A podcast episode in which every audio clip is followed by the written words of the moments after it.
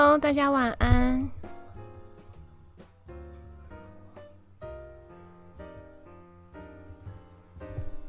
嗯，Kevin 还有维明上晚安哦。那今天比较那个特别哈，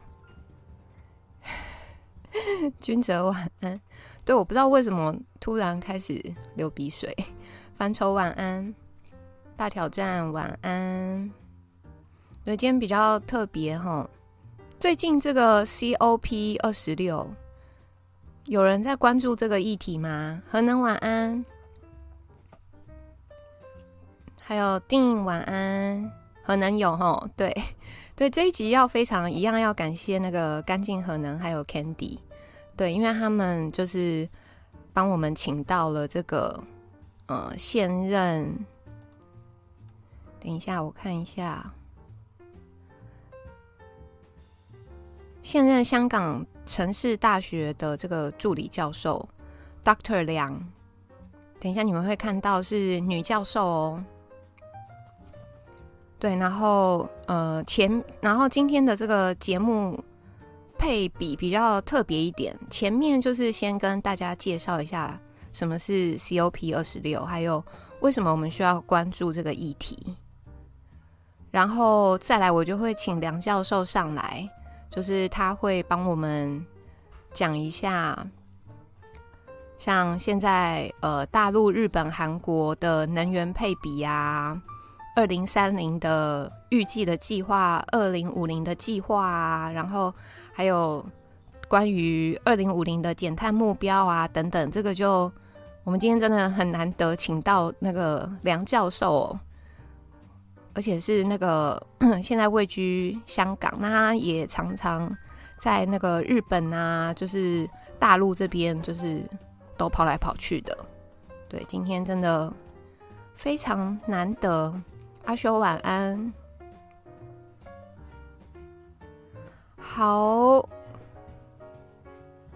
，TZ 晚安哈，那我就直接开始喽。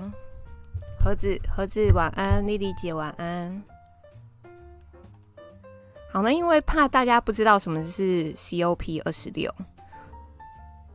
所以我们还是先讲解一下，哦介绍一下这个。好，那世界各国就是在十一月初要在英国的这个 Glasgow 举行联合国气候变化纲要公约第二十六次缔约方的会议。那因为是二十六第二十六次嘛，所以就 COP 二十六。那这个 COP 的全名就是 Conference of the Parties，它是缔约国的会议。好，那这个缔约国的会议有什么目的呢？就是要在本世纪的中叶达成。全球净零排放的这个目标，然后呃，预计希望全球的气温它的那个升幅控制在摄氏一点五度。就大家知道嘛，我们现在地球的那个平均温度是因为温室效应，然后就有在逐渐升高当中。所以这个 COP 二十六的目的呢，还有要调整计划以。保护社区和自然的栖息地，尤其透过保护和恢复自然的生态，以及建造防御预警系统，还有弹性基础建设跟农业，那避免居住在呃这个地球的大家，让我们失去家园啊、牲畜还有生命。那 COP 二十六这个缔约国的这个会议呢，预计每一年要为贫穷的国国家筹集一千亿美元的气候资金，还有就是确定这个巴黎协定规则手册 （Paris Rulebook），就是指巴黎协定上路以后的执执行指导细则，来加速气候的行动。所以有分以下几点哈。那第一点呢，就是要在二零五零之前。达成碳中和，让全球的均温跟就是我们这个地球工业化之前的均温相比，不要超过一点五到两度，就是最多不要超过两度。希望它那个平全球的平均温度的上升，就是可以越来越缓慢。所以呢，嗯，有几以下几件事要做，像是加速完全不使用燃煤的脚步啦，还有减少那个森林的砍伐，然后要加速电动车取代汽柴油车，鼓励再生能源的投资。那那个在极端气候底下，就嗯还要保护人类跟生物自然的栖地。然后包括建造更能应付极端气候的建筑啊，或者是防御工事。那先进国家就必须要集资一千亿美元，帮助开发中的国家投资洁净的能源。那这个的话是到目前为止都还没有达标，吼。所以如果要这个全球大家都把这个净零碳排当作是同一个目标的话，那就要包括要定稿。巴黎协议规则手册，那这个规则手册里面的内容呢，就是是要让巴黎协议落实的这个具体的做法。然后呢，我们希望，呃，应该是说这个 COP 二十六是希望加速政府啦，还有商业啊，还有社会之间的一些合作，来应对气候的变迁。然后呢，当这个巴黎协议的架构它可以落实成实际执行的条文以后，那么就算是世界的先进国家的减碳政策，都要逼迫使类似像 Apple 这样子的国际公司，然后要求他们自己的供应链这样。好，那为什么这个 COP 二十六对我们的生活是息息相关？为什么这么重要呢？也是分以下几点哈。第一个，因为这个二零二一的时候有二十国的集团，就是那时候的 G 团体，G 团体这个峰会，当初他们是没有提出具体的气候行动方案的，所以让整个地球更寄望于联合国气候变化纲要公约第二十六次的缔约方会议，也就是 COP 二十六。然后呢，这个呢，并且也是要检讨巴黎协定的一个全球气候峰会。那第二点呢，就是 G 团体的会员国，它的碳排啊，占全球高达百分之八十，就是这二十个国家他们排放出来的碳占全世界的百分之八十。那美国就是他在那个川普上任的时候，他曾经离开过巴黎协定，所以在那个拜登上来之后，他虽然又重新了。回到了巴黎协定，可是像这个中国大陆啊，还有俄国、巴西等这些碳排放的这些大国，他们都不愿意出席 COP 二十六。那这变成就是会让其他的国家担心说，哇，那这些主要的碳排放大国，他们都没有出席这次的会议，那会不会这一次的会议成效就不彰了？哼，好，那第三点就是。COP 二十六的这个目标，我们刚刚有讲过嘛，是要在二零五零年达成全球的净零排放，并且呢，要确定全球碳市场体系的执行机制。但再生能源投资在下一个十年必须要增加两倍，这是全球的一个目标啦。然后，开发中国家更需要其中百分之七十的资金援助，所以。就是我那个说明文字里面，我有放三个新闻的连结，嗯，都是来自于 UDN 哈。第一则是《时代》杂志也有报道，就是你我一生中最重要的国际会议，让你一次看懂 COP 二十六。那第二则新闻是减排大突破，二十国承诺停止投资海外化石燃料计划。那第三个就是甲烷的减排，二零三零前要降百分之三十，由百国签署。所以像这三则新闻，就是呃，也推荐大家，就是到时候可以去影片的那个说明文字里面去看。好，那接下来呢，就稍微讲一下哈。所以如果是台湾的话，要怎么样因应这样子的决议呢？主要有分，就是以下的五点哈。第一点就是要减少对天然气的依赖。嗯，我知道那个现在我们的执政党是很推天然气，可是因为我们之前做过功课，就是天然气其实它本身问题也是很多，包括说它排出来的气体，嗯，你说要比这个火力发电干净到哪里去，其实也不一定哈。然后再来就是它还有价格的问题。那我们的执政党就是到目前为止都一直没有办法跟我们讲清楚的是，哇，那之后如果台湾大量开始依赖天然气的话，那人民的这个电费会涨多少？这个他都不讲。但是他们现在就是要推那个反核嘛，对不对？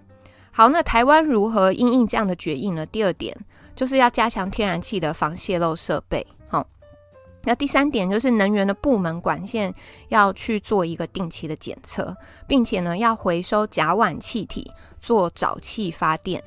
就是呃，台湾的话要可能还要再想办法，就是再多开发几种能源呐。那第五个呢，就是要改善水稻的灌排、畜牧饲料的配方。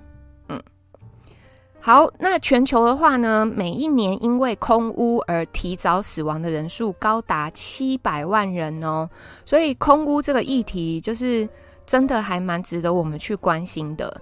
然后我觉得最严重的一点是，他看不到。然后它就是也没有声音，但是它就是已经分布在我们周遭，那是我们每天吸进去的东西，所以变成说，嗯，没有花心思，没有花注意力在在那上面，在空污这个议题上面，就是你吸进去什么，你其实根本都不知道。但等到你生病了，就是呃，你知道，就很容易又往生，后面就是要救也来不及。所以呢，这个。因为空污而提早死亡高达七百万人的这个数据，就是使用火力发电的隐形成本。那过去就是一直没有被大家重视，一直到这一次的 COP 二十六又再一次被提出来。那希望整个地球呢要正视减碳对人类健康影响的重要性。这样子。好，那以上呢就是我们对于 COP 二十六一个简单的介绍哈。大家应该都没什么问题嘛？应该没有齁。那那那我刚刚前面讲的那三则新闻，就是说明文字底下有连结，大家可以再去看。好，那接下来我就要来请，来我就要来请梁教授了。Hello，梁教授，晚安。哎，那个你好，那个首先不好意思，我是男的，不好意思啊，就是。哎，哦，你是男？哦，对不起，我看你的头像，哦、我看你的头像是女生，对不起，有点秀气，不好意思啊，请原谅我。来，那个聊天室，大家帮我听一下教授的音量，O 不 OK？哦，要死了，一开始就出包。来，教授的音量 OK 吗？大家帮我听一下，刚才那个。还可以，需要再大声一点吗？超大声，嗯，不太 OK，哎、我都说 OK 哈，可以，好好，好，来来，那个教授晚安。哎哎，你好你好，哎，就是就是那个，就是在日本，男生可能留长发多一些，所以说可能是看看头像可能会让人弄错，不好意思啊。不是教授，可是这个头像是你的照片吗？啊，对对对，我本人是的，是的。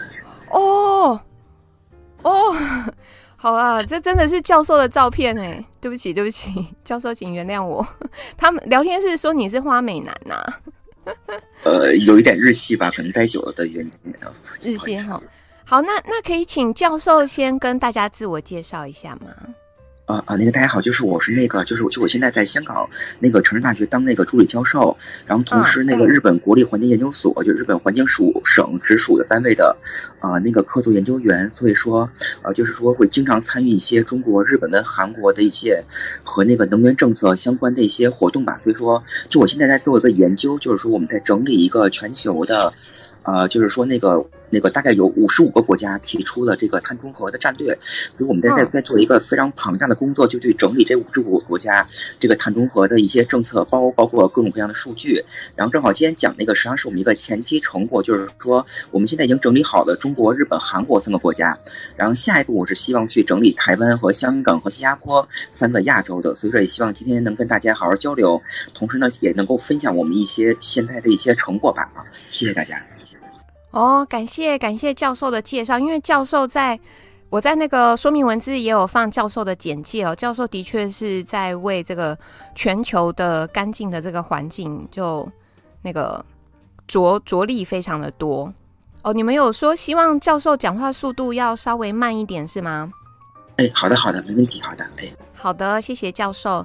那我们要先请教授，就是来介绍一下这个中国大陆、日本、韩国二零三零的能源配比。嗯，好的好的，就是那个呃，就是那个第一点，就是说先先补充一下，就这个这个 COP 二十六是那个 Conference of Parties 团呃二十六嘛，呃，就是它是属于这种缔缔约国会议，它实际上是三次的会议的缔约国，就是第一次是那个一九九二年八那个里约热内卢那个叫做那个联合国气候变化公约组织。第这，然后当当时有几个缔约国，然后第二次是在那个那个一九九七年的日本那个京都议定书，然后又多了很多国家去缔约，然后第三次是那个二零一五年在巴黎协定，所以说这个 COP 二十六呢是这个九二年，然后九七年和这个一五年这三次气候变化峰会的呃那个缔约国的总称，所以叫做 COP，这是个背景资料，啊，然后那个嗯，然后那个就是我先从这个日本开始吧。啊，就说日本的话，因为是那个它有一个，就是说，就是怎么说呢，就比较凑巧，最近中国、日本、韩国应该是都在呃这两个月都更新了自己的这个呃二零三零年的计划，呃，因为这个 COP 是这周开的嘛，然后呢上周是开那个 G20 峰会，所以说正好在这之前的话，三国都有一个政策更新。那么我就先从这个日本开始啊，就是日本的话，它有一个它的一个基本的一个一个政策，就是说那个当时二零一五年开完那个巴黎协会以后呢，就是说当时日。日本内阁府在二零一九年就通过了一个叫做巴黎协定下的这个长期的战略。那么他们那个战略里面会就定了一个碳减排目标，就是说到二零二零啊到二零三零年，日本想要去。就是跟二零一三年相比的话，呃，就是日本准备去削减百分之二十六的这个碳排放，大家记记住这个数字，百分之二十六，百分之二十六，哈。对，但是我但是我们但是我们都知道，就是说，呃，那个进入二零二零年以后呢，可能因为这个就是说，呃，这个对气候变化更关注，所以说很很多国家有一个都陆续提出了一个新的叫做碳中和的一个政策。那么在这种新的，那么在这个新的政策之下呢，就是说日本它更新了这个目标，就二零二零年四月。当时那个刚上台的菅义伟那个首相的话，呃，他就他把这个目标从这个百分之二十六提高到了到二零三零年，日本准备削减百分之四十六的这么一个目标。所以说，大家可以看到这个碳减排目标几乎就是跟以前相比的话，就是呃，这个最新的目标实际上是增加了将近一倍的碳碳减排量。所以说，呃，在这么一个新的这个目标之下的话，日本的能源政策实际上是跟以前相比的话，呃，它有了一个比较大的一个转变。那么正好在上呃，正好在上上周十月二。十二号的时候呢，呃，那个日本内阁府然后通过了第六次的这个能源的基本规划。日本是大概是每两到三年会提出一个能源基本计划，叫做 Kihon Keikaku 那个东西，就是说，那么在这个新的新的规划那个计计划之下的话，就是它就反映了这个碳排放目标从这个二十六，那么要升到四十六的这一背后的一个能源的一个变化，就是说它的一个主要变化点就是说，那个可能之前提的那个呃，比方说那个可再生能源发电比例是到二零三零年是二十二。但是现在的话，要提高到这个百分之三十六到百分之三十八，所以说日本二零三零年最新的这个呃目标是三十六到三十八是由可再生能源发电。那么具体而言的话，就是说在这个百分之三十六到三十八这个新能源的比例里面呢，呃，大概是这么一个基本比例，就是说百分之十四到百分之十六的话是来自太阳能光伏发电。那个百分之五是来自这个风力发电，然后呢，百分之一是来自这个 geothermal 地地热的。教授，教授，等一下，你说风力发电是多少？百分之多少？呃，百分之五是来自风力发电。哦，百分之五是风力。对，然后百分之一是地热发电，然后百分之十一是水电，然后呢，百分之五是来自于生物质发电。呃，因为生物质是一个负排放，就是生物质排，因为它会吸收碳，所以说生物质的那个碳减排是一个负的贡献。所以说，实际上越多的生物质实际上是越好。所以日本也提了一个生物质的目标。那么加在一起的话，大概就是整个就是这个三十六到三十八这个发电的一个目标。所以说，这个跟跟之前相比的话，是有一个大幅度的提高。那么另外的一个点就是说，那个呃，尽管他提出把这个可可再生能源发电从这个之前的二十二到二十四这个目标，它提升到了三十六到三十八这个目标，但是就是说它并没有就是说它并没有改变核电的目标，核电还是说福岛以后就是说是二十到二十二，然后呢就是它主要的那个排放点是它想削减那个天然气跟煤炭。然后然后来增加这个新能源，从而去实现这个呃三十六到三十八这个发电的装机的一个新的一个目标。所以这个是一个日本的一个这么一个基本情况吧，就是说啊。嗯，好。呃，那个到那个韩国的话，就是说也特别凑巧，因为韩国也是跟日本一样，就是说本来之前它有一个就叫做那个。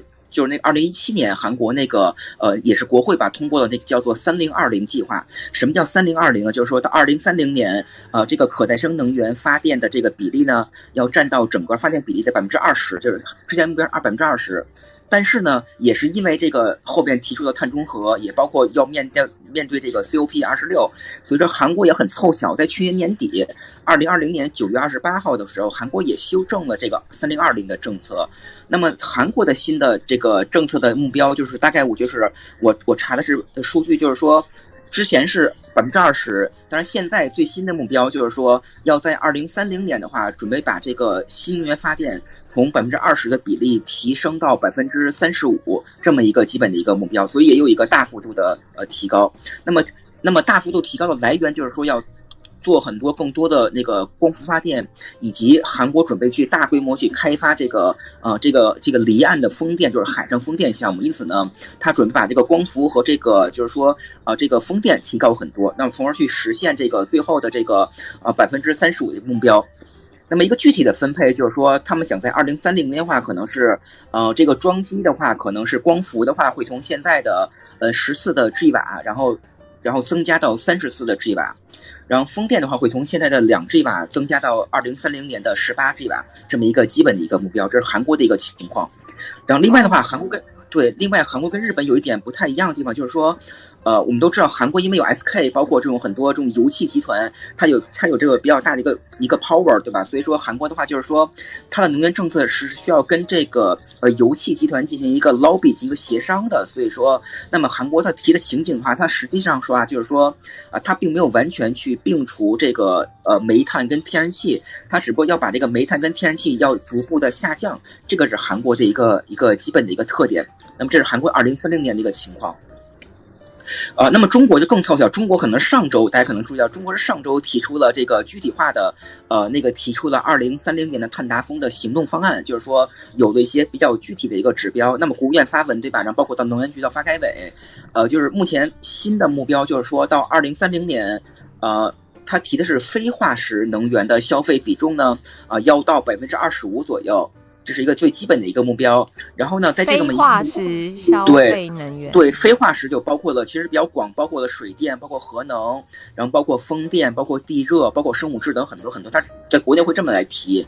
然后呢，一个比较基本的一个目标就是说到二零三零年，风电跟太阳能的装机呢，希望能够达到十二亿千瓦以上，这基本目标。然后同时呢，到二零二五年以及到二零三零年的时候呢，就是说，呃，这个要大规模发展水电，就抽水式蓄能发电的话，就是也容量要达到一点二亿千瓦。然后呢，就是到二零三零年，每个省要基本上具备百分之五的这个呃尖峰的负荷响应能力，这是这么一个基本的一个目标。那么如果去看这个比例的话，就是说。呃，可能是就是目前的现状是二零二零年的数据是，就是说，呃，煤炭的消费占了总能源消费的百分之五十九，然后风电占百分之一点三，水电是三点四，然后生物质是百分之六，光伏百分之二，然后核能是百分之三点一。那么到二零三零年的话，这个数据要提高到，就是说，煤电会从百分之五十九下降到百分之四四十九点七。然后风电会提升到百分之十一，然后水电会提高到百分之呃呃，风电会提升百分之错百分之五左右，然后水电会提升到百分之三，然后生物质是百分之六，光伏是百分之六，然后核能是百分之四。对，这个就是一个基本的中日韩三国一个就是呃呃最新更新后以后的二零三零年的一个基本的一个情况和目标吧啊，谢谢大家。哦，所以其实就是中国、日本、韩国都把这个目标都。提升了耶，对不对？对，是的，因为正好是去年都，因为是正好是从二零二零年开始，先后都提了碳中和，所以说目标跟以前相比的话，呃，有了一些更加激进的和这更加这个呃高比例的一个提升，有这么一个背景在里面，就是说啊，嗯，好，那那那下一个想要请问教授的是，哇，那二零三零就已经都提高了，那二零五零的这个能源配比不就又更高了？嗯，二零五零的话，因为其实很多国家还在制定中，所以说，呃，可能他们的具体的分配没有二零三零这么细致。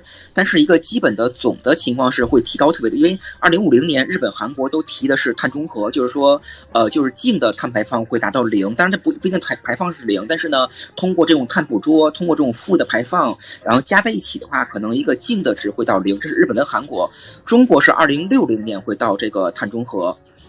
那么日本。对的，那那就是那个先从日本开始，就是日本的话，就是说为了二零五零年实现碳中和的话，呃，他他没有提很细的数据，但是有一个路线图已经出来了，就是说，呃，就是说到时那个基本的路线图是百分之五十的这个电力的话，会由这个可再生能源提供，包括光伏、包括风电、包括地热、包括生物质等等等。然后呢，百分之十的这个电力的话，呃，会由这个安能跟氢能来提供。然后剩下的，然后剩下的百分之三十到百分之四十的电力的话，呃，会由这个核能以及这个具备碳捕捉技术的这个呃呃燃煤和这个火力发电来来来满足。同时的话，会大规模去进一步的去利用这个废热和这个储能，这日本的一个基本的一个目标，就是说到二零五零年。哦，那那个教授，那个碳捕捉技术是不是那些排放出来的碳，然后要把它抓起来的意思？对对对。然后那个通过再捕捉，别人可以封存到地下，然后会会给其他行业去用，就是碳捕碳封存，然后碳捕捉和碳利用技术都是提的比较多。就是说，就很就是就是那个有概念，就是说碳就是零排放，并不意味着我们不用火电，因为火电加上碳捕捉也可以实现零排放。所以说，有这么一个可能是有小的误区，很多人会误解，就是说，呃，零排放并不意味着我们要完全摒弃这个火电。对，这是一个小的一个问题。对。哦，所以现在是已经可以做得到这个碳捕捉的技术就对了。对，技术本身是可行，但是目前这个情况是碳捕捉的技术还没有特别成熟，然后呢，同时也没有那个。嗯呃，大规模应用，所以说成本很高，就因为就凡事都会有一个经济性跟技术性两重问题，所以说看就是目前的这个 CCUS 技术的话，成本上还是呃不能承担大规模导入和利用的，有这么一个。但是随着未来发展的话，它有可能会进一步降低成本，那么就会变得更加这个可行，就符合那个经济效益就对了。然后或者是它捕捉碳的这个成功率可以。提再提升，是不是这个意思？对对对，比方说，包括各种利用会变得更加好，这样的话可以有一些附加值，那个也会去降低这个碳捕捉技术的一个成本。总之，我们需要一个，就是说，就是很多时候技术可行，但并不意味着这个技术经济可行，而我们的社会就是需要的是一个技术经济可行的东西，就这么一个区别，就是。哦，谢谢谢谢教授。那那个下一个问题是，呃，有。有一些人会觉得说，哇，二零五零就要达到碳中和，就是零零碳排放的这个目标，觉得说怎么可能呢？啊？这个根本就是在喊口号吧。所以想问教授说，那你觉得目前中国、日本、韩国达成二零五零减碳这个碳中和的目标，你觉得几率怎么样？大不大？呃，就是那个第一点，就是那个那个刚才我讲了，就是说这个碳中和并不意味着就是说呃完全不用火电，然后呢，它也不它也不意味着就是说排放是零，就是因为怎么说呢？因为通过碳捕捉和通过这个负排放技术的话，我们能够吸收吸收很多排放，所以说碳中和不等于这个 emission 是零，只要 emission 不是零的话，就是它还是能够实现，对吧？它有这么一个误区，所以很多人会觉得不可行，但实际上的话，它并不是这么一个情况。嗯，这这是第一个背景部分啊。那个第二点的话，就是说，就是说，就是那个各国政府他提这个政策的背后呢，实际上是其实有很多科学家和学者他们在做各种核算，对吧？所以说这个政策提出，你看似是一个呃非常简单的一个目标，但这个目标背后实际上是各种各样的情景分析。它的情景分析会包括各种，比方说社会经济的变化呀，包括这个技术的这个进步曲线、学习曲线，对吧？然后包括这个科技的发展的一个规划。所以说，呃，背后这它所谓的这种路线图的背后呢，是有着很多。呃，这个分析在里面，所以说就是，呃，我认为从路线上来讲是基本是可行，但是呢，为了去实现这个路线，我们需要很多其他地方的改革。就是说我我讲过，就是说，呃，技术本身可行和这个技术的经济可行是两回事，所以说我们的社会需要很多辅助的措施，帮助我们去进一步的去降低成本，去改变人的意识，这样才能够具体去呃实现这些东西。而这块可能是目前很多国家所欠缺，比方说，可能很多国家他提了个口号，但是呢，他这个配套措施并没有提的很细致，因此就导致会人们会觉得这个可能这个你这个目标看起来非常的空泛，对吧？可能会就不不是特别容易实现。就啊，就这块我可以举一个日本的一个例子，就日本属于做的特别特别细致的，就是说那个斯嘎就那个菅义伟当时提出那个呃那个他的目标以后呢。它实际上背后有一个非常复杂的，它提了很多那个成本的核算，然后包括它提了很多这个，比方说这个商业模式和这个经济上面的一个创新。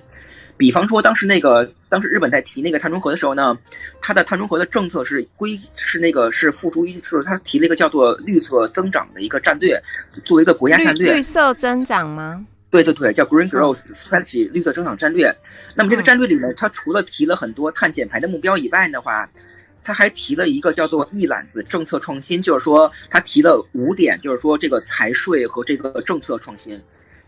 哼，就比方说他会跟政策，对对对，比方说那个他为了去促进这个更多的企业去用这个新新能源技术，去用这个氢能的话，他会他大概大概做了五点，就是非常细写的非常细致。比方说那个日本政府那个 NEDO 就是那个新能源机构，他会提供高达两万亿的这个补助，就是说他去。这个补助会帮助这个企业去做很多试点，去做很多项目的这个这个产业化，所以说它会提供这么一部分钱，就是每年大概有两万亿日元会呃呃，总共会有两万亿日元来提供，这个是一一笔很大的一个钱。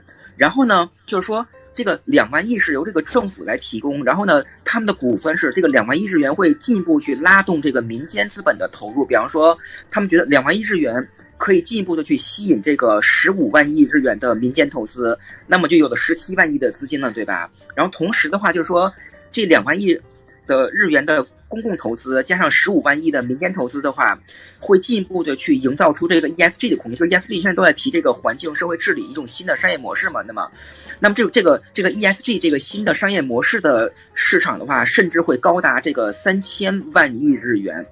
还可以去换算一下，所以说就是说，你看似这个政府抛砖引玉，对吧？做了一个两万亿日元的资金资助，但是呢，它会把这个市场从两万亿扩到十七万亿，然后进一步的通过 ESG 等会扩到这个三千万亿，所以说是一个非常大的一个市场。那么有了市场以后的企业就会具备这个主动性，它就会去愿意去做很多事情，那么就会带动我们这个社会的这个转型和技术进步。这是第一点，就是我们需要非常详细的这个技术投资在里面的。嗯，啊，那个第二点，日本同时做了一个就是碳税的改革，就是它是做了一个非常详细的税收改革，通过税收机制改革去去促进人们去实现这个低碳化。就比方说，就举个例子，比方说的话，就是说，他给这些做碳中和的企业呢，就是提供了一个就是叫做这种税收减免的特别折旧，比方说会给会给这些企业以一点七万亿的这种折旧的优惠，这是第一点。然后第二点的话，可是折旧要怎么算呢？这个是一个工程嘛，就是怎，比方说，它会让让让这个企业的资产的折旧变得更慢一些，这样的话，它的这个这个这个投入产出这个表，这个这个现现现金流量表会变得好看一些，就是一个账务问题嘛。所以说，通过这个来促进企业的一个一个动力，这是第第一个小的地方。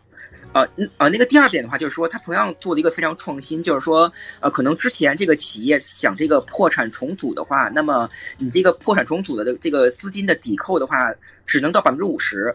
但是现在的话，为了促进这个企业去用这个新能源技术，那么它允许这个呃用碳中和技术的企业的话，那么它的这个破产重组的这个抵扣可以高达百分之百，所以说也是一个新的一个资金的支持嘛，对吧？对。那么第那么第三点的话，就是比方说去。他们很多小企业去做这个融资，比如那种创新融资的话，那么他会把这个创新融资这个税率，这个这个这个抵扣也会增到有，就是现在百分之二十会提升到百分之三十，也是一个非常大的一个一个一个那个就是一个金融创新吧。然后那个，然后另外的话就是，比方说他会推动很多那个那个可能上上周在开那个 G 二十峰会，那个日本在在跟美国这个欧盟在讨论一个事情，就是说他们想去做这个叫做这个这个叫做这个。呃，这个碳中和技术的国际化，然后他们怎么去做国际化呢？他们在推这个技术的分类标准化以及这个过渡金融的一个一个机制。那么，这个技术这个标准化以后呢，它就有了更好的市场，更容易去推广，所以说也会变相去帮助人们去促进这碳中和技术。因此，我们可以看到，就是说，你可能看似这个技术本身可能看似很难，但是呢，有了一系列的市场，然后呢，财税和这个融资的创新以后呢，就具备了这个技术推广的空间，那么就会让人们去很自愿的去呃这个用很多好的技术，比方说碳中和，比方氢能技术等等。因此，我就是我们需就是我们需要在口号之外的话，就是提供这些非常详细的，比方说银行该怎么改改革，然后这个金融机构该怎么改革，这财税该怎么改革，这个都是很需要。所以说，这些都有了以后，我们才能够进一步去提出一个非常详细的，就是然后呢比较经济可行的一个方案，去帮助我们去实现这个呃最后的一个政策目标。对这么一个基本情况，嗯，哦，教授，因为这听起来感觉是各行各业都要全部一起。对，就是我们要创，就是就是我们要创造能够推动碳中和的这个呃制度，然后包括这个市场和这个呃金融的系统革新。那么等等这些系统革新以后，就会创造出这种空间，帮助人们去盈利。盈利以后，就人们就会会更愿意去参加这些事情。就这么一个基本的一个逻辑嘛。所以说，所以说就是就就是怎么说呢？就是我总在讲，就是说可能很多很很多美好的愿景我们需要去实现，但是呢，呃，这个愿景背后需要我们去提供一个。怎么说呢？去能够帮助我们这个社会和经济系统进行改革的一些好的政策，让那么去用这个人的这个经济理性决策和这个市场机制去推动。那么，只要我们能够用这个人的这个理性决策原理和这个市场机制，那么这个方式就是可行，因为它是基于最基本的人性和市场的原理的。这块是我们需要去呃比较着重去考虑的，我觉得是。哦，谢谢教授。那那个接下来想请问教授的是。像这个大陆、日本、韩国二零五零的目标，目前看起来是都没有放弃核能，然后他们也没有让天然气的占比超过百分之五十，所以这里面是不是有成本啊，或者是国安因素的考量？呃，这块第一点就是说，可能是大家大家那个如果去读那个政策的，去比方说去读日本那个呃那个能源基本计划的话，实际上可能很多人对他们的描述可能有一些误解，就是说，嗯、呃，这个日本是怎么说？日本的那个原文是就是说，呃。他们准备，他们他们为了去实现这个碳中和，对吧？他们第一点，他们要去，因为我们都知道这个，呃，新能源和可再生能源它有一个有一个比较不稳定的问题，因此我们需要有一些其他能源来去做这个备用，去保证这个系统稳定性和做风险管理。所以说要保留一部分的火电机组，包括核能去做这个补充，这样可以保保证这个系统比较稳定。那么当时日本这边它原文描述就是说，就是我们为了去帮助进一步的去促进这个新能源的利用，那么我们同时也还要去。去维持和保留，就是比较稳定的这种，比方说这种呃比较低碳的电力的供给。那么这块就包括这个，对这块就对，就这块就包括这个核能，对吧？然后呢，然后呢，就是说它一方面我们就是就是我们需要提高这个核能的技术的稳定性，然后提高这个创新。比方说，呃，这个日本它专门说它还在和美国在做那个呃那个核聚变的合作，所以说它可能是要保留一部分的核聚变，将来这个是有可能的。然后那个另外的话就是说，这个这个可能是这个电力这个技术的替代是有一个过程，就是说，因为它很它有很多沉没成本，所以说我们不能说一蹴而就，所以很多时候就是说，呃，电厂、火力电厂和核电厂它有一个使用寿命，所以说这个就是就是就是这种随时的退出和这个逐步的退出，它背后是一不是不同这个成本核算，所以有也需要考量这些地方，所以有这么一个问题，这也是为什么他们没有提出立刻去减掉所有的核能，至少在日本是这么来考虑的。哦，好，那那个在让大家 Q&A 之前，我们还有一个问题想要请问老师哦。那个聊天室大家可以准备问问题喽，就是写 Q&A，我们等一下来问一下教授。就是想请问教授是否能谈谈说，日本二零一四年达成零核电，对当时日本的社会经济造成怎么样的影响？那为什么安倍跟之后的首相，会陆续重启核能机组，还要在二零三零跟二零五零继续保留一定占比的核能呢？啊、呃，就首先可能是二零那个二零一一年那个福岛以后，其实当时日本那个电力有有缺口，因为当时日本那个核电，嗯，大概占了百分之二十到三分之一的那个电力，所以说就是因为我本人是二零一二年到日本去留学，所以说那会儿有一个特别感受，就是当时那个那个福岛以后，日本那个空调的那个比如那个那个公共机构、政府跟学校的空调是不能低于二十八度的，大家可以想一下，为了去节电嘛，所以是有个电力缺口，短期是有电力缺口的，所以当时那个可能是。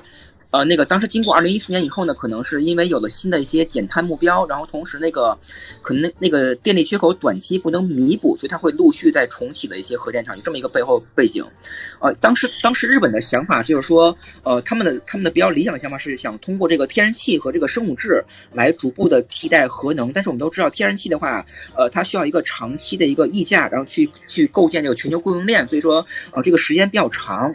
同时的话，长长期来看的话，天然气它需要这个，呃，这个末末端的这个这个这个碳捕捉技术去实现零排放，所以说它也是需要一个过程。所以说这个过程的话，就可能是短期之内还是需要一部分核电去弥补这些缺口，主要是这么一个考量在里面。就是说，哦，就是其实是以时间上来看啊，就是一时之间再生能源啊、生殖能源就是成长的速度没有那么快，那。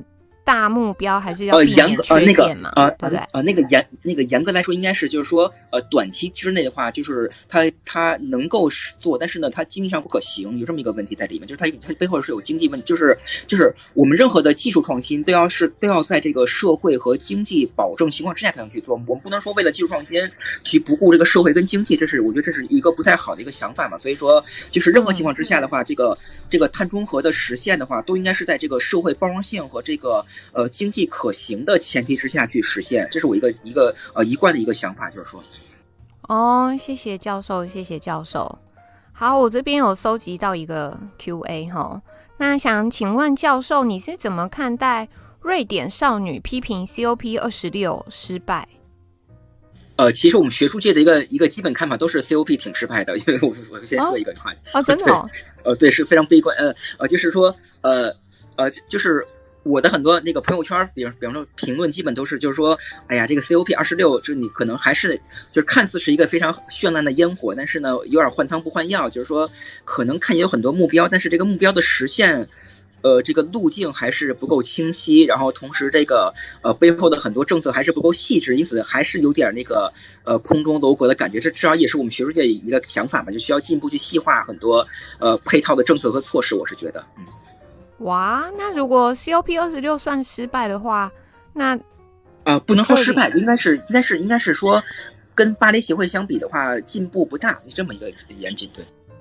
哦，对啊，如果跟巴黎协定相比进步不大，那你看现就是比如说现在距离二零三零就是还有九哦不到九年哦，大概八年多的时间，然后二零五零。二十二十八年的时间，就嗯，这样会不会就是更引起大众的这个怀疑呀？会吗？呃，怎么说呢？就是说，就是那个很很多国家还是有着一个一些非常好的路线图。比方说，我看的话，就是说，呃，日本、韩国，包括欧盟定的还是很细致。但是，但是很多国家的话，哦、可能还是基本是比较流于口号。所以说，还是那个问题，就是说，呃。就是愿景，大家都有愿景，对吧？同时的话，你目标很好，嗯、但是我们需要一些，呃，就是一些比较 solid 的和比较落地的一些措施，帮助人们去做这些转型，这个非常关键，我是觉得啊。对，因为像刚教授前面有讲，包括连什么金融企业啊，然后什么什么的，什么呃，那个打补补贴打折什么什么，就是那个都需要很精密的计算什么的，就是，对，我觉得那是一个非常庞大的计划。对对，因为因为那个严格来讲的话，就是光靠补贴，我觉得还是不够。因为补贴本质还是个屁股税的理念，就是说通过这个负的税收，对吧？那么去内部化这个环境外部性，那么去给帮助人们去做转型。但是呢，补贴本身它不是一个市场行为，就是它不是市场行为，就意味着人们不会有真正的愿意愿去做这个事情。因此的话，就是我的想法就是说，我们可能一方面通过补贴，那么这种比较传统的屁股税的方式，同时的话。就是还是要用很多科斯定理里面的产权理论去把这个市场建起来。那么就是所以说，我是希望就是说碳税，然后包括这个碳交易，然后包括很多一些比较好的，比方说这种融资机制改革。那么这样才能把这个这个这个碳中和这个理念就是变得非常具备市场意愿。当有了这个市场意愿以后的话，市场的意愿说明是个人性之所向。所以说，当我们建立好一个市场以后，才能够更好去推进这个事情。这是我一贯的一个想法，其实是。哦，是是是，然后接下来就是再请问教授哦，像台湾台湾想要在二零二五年达成百分之五十的天然气、百分之三十的燃煤、百分之二十的再生能源，那之后有办法达成二零五零碳中和吗？呃，台湾应该是没有提出碳中和，因为因为那个蔡政府提的目标应该是基于那个呃那个那个那个京都议定书的目标，就是二到二零三零年到到到二零五零的时候，台湾的排放呃相比于二零零五年的时候是下降百分之五十的这么一个目标，我印象中应该是，并没有提纯粹的碳中和。哦，好，然后下一题是，那想请问教授，如果说这个。整个地球它没有节制碳排放，未来地球的环境会怎么样发展？因为就是呃，我们这个问问题的这个观众，他觉得其实还是大多数人并没有这个危机感哦，感觉很像温水煮青蛙。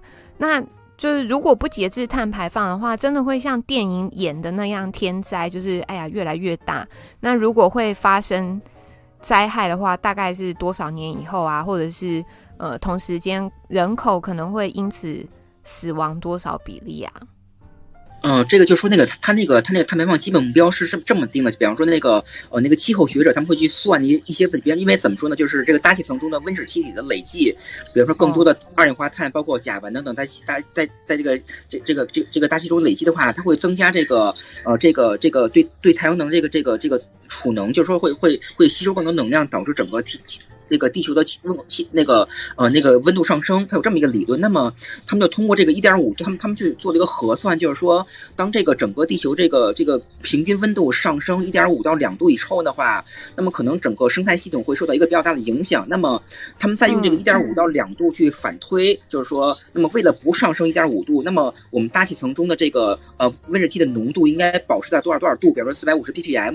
那么再用这个浓度再去倒推每年需要有多少排放，这么推出来。所以说，它会设一个一点五度目标之下的话，会有一个碳排放的一个目标设定，是它是这么基本这么一个逻辑，就是说，呃呃，至少来讲，至少现在研究来讲的话，就是说，呃，这个温度上升确实能够带来很多比较负面的影响，比方说这个呃群生物群落会受到影响，包括这个植物这个作物产出会受到影响，然后包括会提高很多这个灾害的发生频度，比方说这个呃森林火灾，包括洪涝，包括很多其他灾害，所以说这个是一个比较基本的科学事实，这是确实是会发生的，呃，但是。是它有个问题，就是说，呃，就是说，就是。就是目前来看的话，这个一点五度到两度是一个呃大气的一个非常复杂的模型模拟的结果。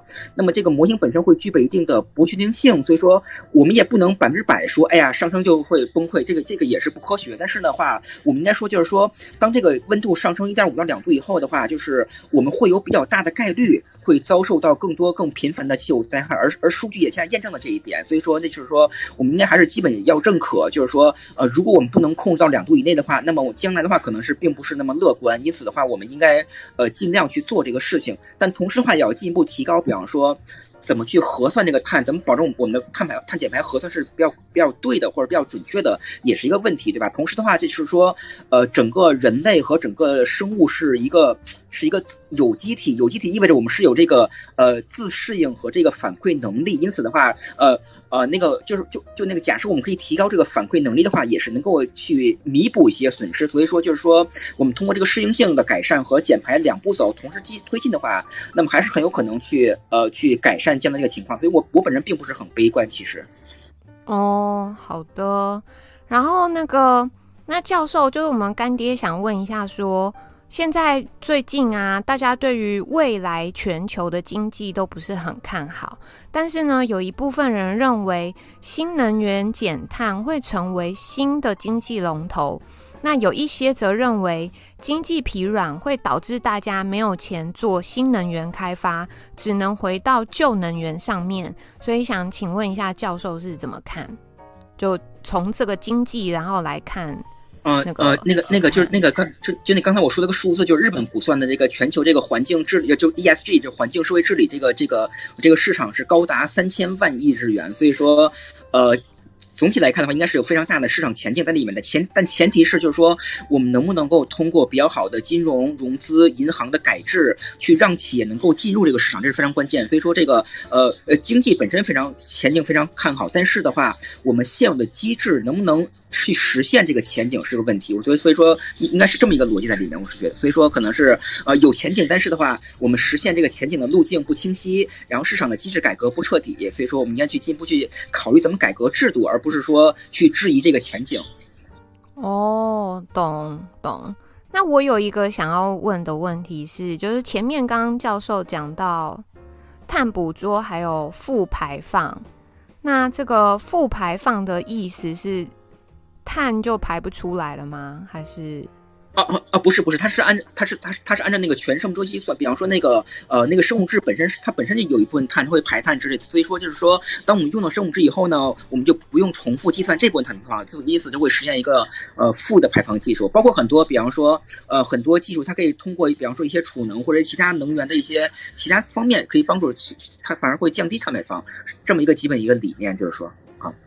哦，就是用其他的技术来降低碳排放的意思。对，这也是为什么日本在推这个生物质，因为生物质本身就是考虑全生物周期的话，至少目前来看，它很很多人认为它是负负排放技术，所以说它不在推。但还但还是那个问题，就是说，就是说我我们的核算能不能保证它真的是负排放呢？这个也是有一些一定不这个不确定性的，所以说我可能是还是还是要更从系系统角度进一步去深入研究，才能看出来真正是真正能够负排放多少。其实有这么一个问题。哦。好，然后我们有一位捕师问说，那如果就是全球推行碳币，就是那个货币啊，对，这也这也是我的一个想法。其实对有用，因为因为碳排放本身，大家看碳排放本身的话，特别像什么？它是一个呃没有颜色，对吧？没有气味。然后呢，美国的排放跟中国的排放没有什么区别，所以说碳是一个呃非常标一化的一个物质，所以特别像那个金融衍生品，对吧？像那个期货产品。所以说从这个角度来看的话，实际上碳排放是有非常大的潜力成为这个全球期货品的。比方说像金属一样的话，因为它因为它它是它它很容易切割，对吧？很容易核算，很容易切割，所以说它具备非常好的这个这个期货交易的一个潜力。呃，但是的话。但是跟期货不一样点是，碳排放本身有一个政治问题在里面，因为碳排因为排排放本背后是美国，就是那个那个各国那个这个经济活动，所以说就是怎么把这个经济活动里的政治因素拿掉，然后使这个碳真正变成这个呃这个期货产品，其实还有很长一段路要走，甚至很多人觉得，可能它的本质上它非常像金融产衍生品，但是呢，呃，它实际上的话，因为这个政治因素还是真的很难去实现，因为。因各各国都会先关心自己的国家，所以说他不会去推这个事情，所以说看怎么怎么来将来怎么来来看这个问题吧，就是。哦，这真的是一个很专业的题目诶。呃，实际上我在研究这个怎么把这个碳变成区块链，也可以去结合。嗯、其实那个香港最近刚出了一个那个光伏的区块链的一个呃一个试点，就是说想把光伏吗？教授，您说的是光伏？对对，光伏，对他们把把把这个光伏发电，然后做成一个区块链的金融金融衍生品，然后帮助人们去核算这个光伏产业链上的一些排放，然后呢给你钱，对吧？这样可以变成金融品了。这个变成金融品以后的话，很多人就会愿愿意去做这个事情，就会推动这个进步。所以说，呃，就是呃。看我们能不能够能够有没有很多新的产品出来的话，那么前景还是很很看好。但是，呃，目前来看的话，这个整个的这个呃这个金融体系的还是很难去改革吧，或者说改革步要比较慢一些。对，嗯嗯。好，来聊天室还有 Q&A 吗？还有那个问题想要问教授的吗？哦，这边有一题说。想请问教授，目前学术界对于 AI 辅助运算结果的应用程度？呃，这个跟哎，这个这个就就 depends to 不同的方面了吧？这这怎么怎么怎么来统一评判？我这个我不太了解，就是说。哦，这这是算是另外一个领域的那个问题了。呃，因为 AI 的话，就是目前来看的话，可能是。呃，比如做一些简单处，比方做什么机，通过机器学习和学习能力的话，它算法可能可行，嗯、但是跟但是，但人是一个具有情感，就这块怎么在反应？我我觉得很是还是很难的一个问题。所以说很多争论就是说，比方说那个 AI 可以去帮助我们去做很多呃物理性行为，比方说是垃圾回收可以做 AI 对吧？然后比方在日本他们在做这个问题，但是你法官变成 AI 的话，就会有很多情感和这个争议因素在里面。所以说我反正我觉得可能还是比较复杂，需要进一步的去深入研究吧，就是。嗯，好的，好。然后我们下一题也是我们干爹问的说，说想要问教授一个关于氢能源方面的问题。说现在感觉全世界只有日本把这个能源堵在氢氢能源上面。呃、那么、呃、不是不是就是就是啊不是不是就是那个啊，他呃好，我我先把他题目念完哦哈。然后说，其他国家都是试试看而已。想要请问教授，觉得日本氢能和氨能会是一个成功的方向吗？啊啊，这啊，今天第一点就是那个，并不是只有日本，因为欧盟去年提了那个那个那个氢能氢能经济的那个那个蓝图，然后美国 DOE 就是那个能源部是今年提出的，然后日本是今年提出的，呃，那个二零一七年提出的，所以说那个现在欧盟、日本和美国呃都在提这个东西，所以说不是一个只有日本来做一个问题，这个可能是一个呃一个比较不全面的信息，这第一点。啊啊，那个第二点的话就是那个比较凑巧，我昨天就是刚给那个香港环境署做一个报告，就是专门去讲这个东京跟大湾区的一个氢能的一个规划，所以说里面还是有很多潜力的。就就就日本他们想怎么做，就是呃氢能本身可能技术上可行，但是氢能问题是成本比较高，因为我们需要发电去解电解氢，这个成本比较高。因此，他们他们日本就提个提个理念，就是说想通过这个氢能的国际化，比方说通过这个市场扩张，那么去降低氢能成本。他们希望在二零三零年，那么可以实现一个全球的三百万吨的氢能的一个产能。那么通过这个产能扩张，通通过这种规模化去降低成本，这个就变得非常可行了。因此，就日本一方面他想推这个氢能技术标准化，在 G 那个 G20 峰会在提这个问题。同时的话，他们想把东京变成一个全球的这个呃氢能的这个期货交易市场，非常很雄伟的一个计划。不知道能不能实现，但是这但是这国际化是有助于氢能去推广和降低成本的，所以说这个还是大很非常大有可为，我是觉得。哦，好，那接下来应该是最后一题了哈，因为我没有看到其他 Q&A 了。想要请问教授，如果以日本是一个发起国，它目前的减碳进度有机会达标吗？但呃，Hero Hero 问的是。哪一年有机会达标呢？呃，日本应该，嗯，对对对对，日本的碳排放应该已经实现脱钩了，因为它今年比去年相比降了六百分之六百分之六点三，就日本应该是二零一五年以后每年的碳排放都在下降，感觉是，所以说日本已经日本已经达峰了，所以它现在能能降到那个五零年情况还是很乐观的，我感觉。嗯，还是很乐观。好，嗯，请问请问教授还有时间吗？因为又又收到题目了。教授还有时间吗？哎、啊，可以，可以哈。哦，太好了。那个下一题是说，听说未来除了碳足迹要课碳税，也有准备要水足迹要课水税。请问教授怎么看？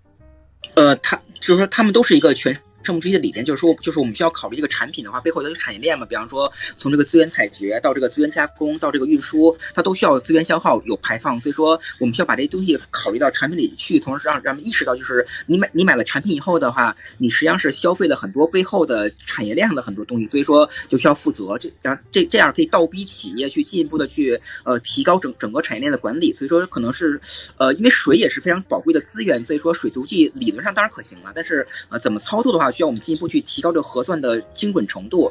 那么别人可以通过这种标签，对吧？可以做这种啊碳标签跟水标签，去画出很多低碳低水产品，然后帮助人们去提高意识，呃，去买这些低碳低水产品的话，那么也能够帮助人们去做这个 lifestyle 跟这个跟这个意识的转型，这个也是非常好的一个一个点，我是觉得啊。现在欧盟在推那个，它现在欧盟就会他们会贴很多碳标签嘛，对吧？就是说什么产品低碳，那么去帮助人们有意识的去意识到，就是说我们应该去买什么产品去转型，那么降低排放，这是一个非常好的一个。个就是通过这种信息披露，然后呢，去帮助人们去提高意识，然后从而去改善这个环境行为的一个非常好的一个政策，我是觉得。当然，前提是我们需要考虑这个整个的机制设计非常重要，就是说，呃，可行性还是很关键的，就是可行性还是很关键。可是，那如果这些什么碳税、水税开始出来了，那商品的这个末端售价会不会因为这些成本增加，然后又提高了售价？呃呃，这个就是说，就是他税的理论是那个屁股那个那个那个税收的基本理论，就是说税收的理论就是说，我们想去通过钱把这个把这个环境损害的这种看不见的损害的话，可以内部化，那么变成这个市场上可以看得见的信号。所以说，就是说税就意味着，就是以前的环境损失可能不计价，现在计价了。所以说损失。这种并没有变，但是呢，改变的是，就是说以前没有价值的环境损失，现在变成了价值。所以说，我觉得是有益的。就是我我们应该去意识到，就是说我们消费的时候会损害环境，那么环境损害会导致其他损害，比方说这个空气污染会降低人的工作效率。那么，那么这这个呃这个碳税跟水税的话，它可以有更好帮助我们去意识到这些问题，从而去改善整个系统。那么我相信整个系统的损失会反而会下降，并所以说还是要通过全系统去考量这个问题，这是一个意识的一个改变，我觉得。哦，明白。那想请问教授说，现在就是氢能储存的安全疑虑已经解决了吗？因为好像氢是很容易爆炸的一种气体。是不是？呃，应该说就是说技术上可行，但成本非常贵。就是说氢能的话，大概百分之三十的成本来自这个这个运输，所以说就那个氢能只要解决运输问题，还是这个可行还是非常高。但现在情况是成本特别高，并不是安全性，成本很高。然后另外的话可能会有一些风险问题，这个需要进一步去改善。这么一个基本情况就是。哼，好，然后还有一题是说。哦，我们 Leslie 问说，哇，那现在看起来就是什么都要税，请问这个税是谁在收的？那收了税又是谁来决定说要回馈在，比如说环境啊、能源上面？呃，就是这个税收是一个，其实就就是可以看成是一个，就是就碳税跟环境税的话，可以看成是一个呃资源消费和生态损害的一个补偿，对吧？所以说就是对，所以那个就理论上来讲的话，应该就把这个税收再返回，比方说可以做很多环境保护的事业，那么这样就就挺好了。比方说可以税收可以用来去做很多环保项目，那么这样相当于我们人消费所导致的对这个大自然的破坏的话，我们可以返还给大自然，这样的话就形成一个逻辑内洽了，我是觉得。所以以后是全球都会开始收这个碳税吗？呃，碳税的话，应该现在现在现在已经有的话是中呃，我中国应该没有收，应该是可能日本、然后欧盟在美国在收碳税，然后的话，台湾是不是也也没有做碳税吧？应该他在讨论，我印象中是台湾还没有开始收，对对对，但是就有听到这个碳税这个名词，对对对。那个另外的话就是欧盟今年提了个新的叫碳边境税，就是说那个要要对贸易品去收碳税，所以说也是一个比较热点。日本的话可能是也是上周在在那个 G20 峰会上呃也在讨论，日本可能也马上也要推出碳边境调节税，所以说这个碳税可能将来会调节税。对对对，就是对，比方说比如中国进口到日本的产品的话，假设是非常高碳的产品的话，就会收税，所以说这个碳税将来甚至有可能变成一个全球贸易的一个问题，所以说还是有很多东西值得去进一步去研究的。但是的话。税收它可以去，它可以去倒逼很多企业去自主减排，所以说我我们也应该就是，假设做得好的话，可以实现很多，比方说去改善企业行为，那么可以反而会有更更多的效益。所以说这个这个整体的这个倒逼机制怎么设计，我觉得还是非常需要去重点考量的。所以税本身没有什么问题，但是的话怎么去实施和这个实施的这个呃路径和这个机制，我觉得非常关键。比如多少钱，对吧？怎么定这个位置，然后呢去做更好的情景分析，这个这这这些都是需要去特别关注的。就或者是什么后面怎么运用啊，对不对？因为教授其实今天一直在强调的就是机制要怎么样定定出来，对不对？就是怎么说，就是就是我觉得碳中和非常像那个呃桑德尔提那个呃共善社会的建立，就是我是觉得就是说呃建立这这个共善共善社会的话，不应该由政府去主导，政府你不能强迫企业跟人去做某个事情，我们要用这个人的理性，用人的这个人性和市场的机制去倒逼去改善人的行为，去实现碳中和，这是我一个情呃想法。嗯，谢谢教授。好，那接下来想请问教授的是。MOX 推不动的原因是为什么？啊，什么东西？哎哎哎，不不好意思，那 MOX 是那个全称是什么呀？第一次听到这个东西。哎，我也是第一次听到哎。对，我刚刚就是看我们聊天室问，请问一下，Hero MOX 是什么？那我先问下一题哈。这个说台湾如果想要在二零二五废核，哎，有吗？是台湾是预计二零二五废核吗？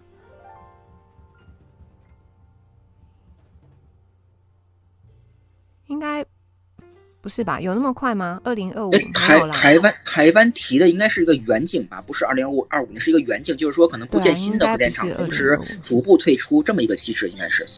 嗯，好，没关系，我再看下一题。哦，MOX 是核燃料棒。哎，对的，MOX 是燃料棒。那根据我的理解的话，是因为它贵，比较贵。所以说，目前就是法国用了很多，但是其他国家没有用那么多。哎，对，所以想，嗯，嘿，刚我们观众对想问说，那 MOX 推不动的原因为何？啊，就是就是说，怎么说？就是现在的技术还是基本要封存嘛，这个东西，比方说埋到地下，或者是去封存。嗯、就是说，就我觉得可能还是一个成本跟风险的一个问题，因为因为就是核能它的问题其实在于这个社会性跟风险管理这块特别敏感，所以说不好去去讨论跟处理，这是很大的一个问题。那个当时当时在日本的时候也是，就是比方你想去埋的话，日本有很多地震风险，所以说这个风险度怎么控制？然后呢，你怎么说服这个民众去接受这个风险，非常非常难的，实际上是，哼。好好，刚才那个问题修正一下哈。对，就说，诶，是谁谁回应？好，说呃，台湾希望就是台湾的那个执政党喊了一个二零二五非核家园的目标，所以想要请问教授的看法，就是觉得说，诶，这个二零二五非核家园这个目标实际吗？就是跟国际上的对比的话，教授怎么看？哎，它应该是非，不是废，对吧？我的理解就是说，是那个，它是非，不是废。对对，就是，就还是那个那个，就是那个先不见新的同时逐步退出。就是说，可能可能是就就我们去看台湾这个数据的话，我觉得可能是问题在于远远景，而近景的话，就是说，它有可能通过天然气或者其他的技术去弥补这个缺口。但远远景的话，假设台湾将来也去做这个碳中和的话，那么可能这个缺口怎么来提来弥补就会呈现问题。这这是我一个考量，就是说，并不是短期而长期的一个问题。这个可能需要更具体的长长期的情景分析来实现，因为台湾目前没有做碳中和，就是它的目标还是减百分之五十。那么将来假设台湾也也跟着中日韩提碳中和的话，那么另外百分之五十的这个碳减排缺口怎么来弥补的话，那么就需要我们去着重考虑了，对吧？对。嗯，谢谢教授。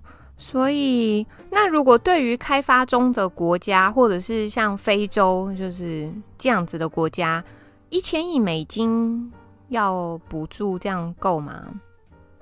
呃，就是说，他那个一千亿应该是做一些那个基础设施的建设，包括一些，比方说给一些补助之类的。所以说，呃，这个一千亿就是就我们看日本国内的话，它的那个绿色创新基金是两万亿美元，两万亿美元大概就是两可能两万亿美元，这两两万亿除一百的话，可能也大概也是有两千亿美元。所以说，跟日本比的话，这个钱其实钱数很少，所以我感觉应该是不太够。但是的话，就是说，呃。就是我们需要一些自身内置，比方说那那种自身的钱，比方说将来能不能有有有一个机制建设，可以让这些国家创造出市场。就是这个钱只是一个引子，就像日本提的，就是说两万亿日元可以引来十十五万亿的民间投资，那么可以进一步引来三千万亿的那个 ESG 的市场。那么这个一千亿美金的话，能不能有一个形成一个类似机制，就是一千亿可能抛抛砖引玉，那么这个一千亿可以引来两千亿的民间投资，然后可以再引来这个。两万亿的这个 ESG 市场，那么这样就就会变得非常可持续的，因为我始终觉得这个这个补贴始终不是一个正道，就是补贴还短期可以，但长期来看的话，补贴不是个市场机制。我是希望补贴在短期内能够能够促进市场机制建设。那么我们通过市场去积累更多的这个钱，它是这这这个才是可能会更可行、更关键的一点，就是。哦，明白明白。因为如果是光补贴，这个感觉就是洞很大，补不完的嘛。但是如果可以把它当做是一个。类似像抛砖引玉还是什么的，就是基础建设帮你弄好，然后他们之后可以往那个方向走。如果用这个角度看，就是。比较对对对，补贴可以看成是个市场的一个应激信号，对吧？那么这个信号可以让更多民间投资进来，然后呢，比如通过这种这种银行的改革的话，可以有有更多融资空间。这样这样做的话，我觉得可能是呃，这个市场会更健康一些。因为光有补贴的话，这这个东西永远就无法实现产业化嘛，对吧？所以我本人其实我我不是特别特别认可什么都得补贴，说实话。嗯，懂懂懂。好，那教授再请问一下哈，所以这个对于人类长久的未来而言。就是埋在地底下的那些碳封存啊，跟核废料都有储存空间跟最终解决方案未知的问题吗？这个就是肯定是有风险的，这毫无疑问肯定会有风险。这风险，但是这个呃，这个风险跟它所带来的收益怎么去平衡，这个可能就需要 非常深入去研究。因为呃，因为我并我就我并不是做工程的，但是我觉得肯定是风险还是要低，但是不是没有，说实话。嗯，懂。懂。另另外就是还就是那个还需要考虑社会风险，就是人的心理也需要去考虑的，因为我们做任何决策，就是不仅经济可行，这个技术合合理，同时的话要考虑这个社会包容性的，所以这块很很多总是去忽略这一部分，我觉得。嗯嗯嗯，那就是这个核废下一题哈，核废料提炼的费用跟发电量能不能有符合经济效益？呃，目前来就目前来讲的话，核废料处理的技术经济性还可以吧？应该是目前的数据来看的话，啊，就核能就就，就核能不是一个技术经济问题，核能是一个社会心理和一个风险管理的问题。这是我始终，所以我觉得很多人讨论核能总觉得。有点对不上点儿，就就就就是那个，就就我们总是试图用这个技术和经济指标去说服，这个是不对的。因为核的，核心在于这个社会心理的建设和这个整个的风险管理的问题，所以它跟经济技术其实关系不是很大。这是我其中一个观点，就是说。哦，好。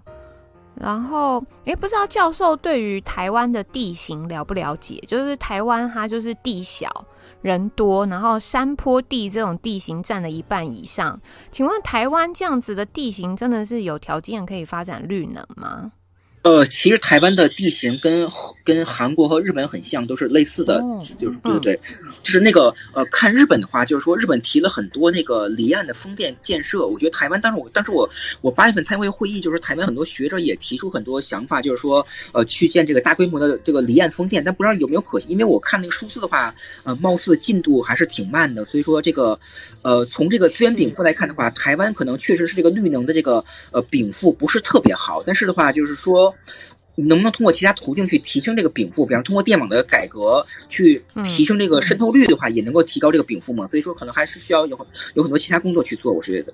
但整整体看，确实没有美国跟中国的禀赋好，这个是事实，确实是。嗯嗯。好，那下一题哈。嗯，就是说，等一下我瞎了，等一下问题太多，等一下哦。嗯，哎，刚有一个哦，是英国前几天在气说法国的渔船一直捞过界到英国的水域频频打捞渔获，可是明明法国自己也有海岸线，想要问教授，是不是因为法国海岸边过去有排核废水，影响了附近海洋的渔业，所以他渔业，所以他只能跑去这个到英国的。水域去捞鱼，呃，呃，就是我相信法国的核那个那个核废水是符合 I I A E A 的那个标准，只要符合那个标准，应该对渔业没有什么影响。其实，哦，没什么影响。是呃呃，就是理论上来讲，前前前提是达标的话，就没有什么影响。其实，嗯，好，那好，接下来想问的是，所以教授，你平常跟朋友都是在聊这个哦？呃，就是我就就是我本人去过福岛十几次，然后每次去的话，就是说他们都会招待我们当地的那个那个那个萨西米，就是那个那生鱼片，我每次都会吃，所以说没有任何问题。这个东西要要相信数字，我是觉得很多时候对。嗯，那对啊，因为那个教授对于这个领域就是研究非常的深入，但你你会不会是每天都在接触这一些议题？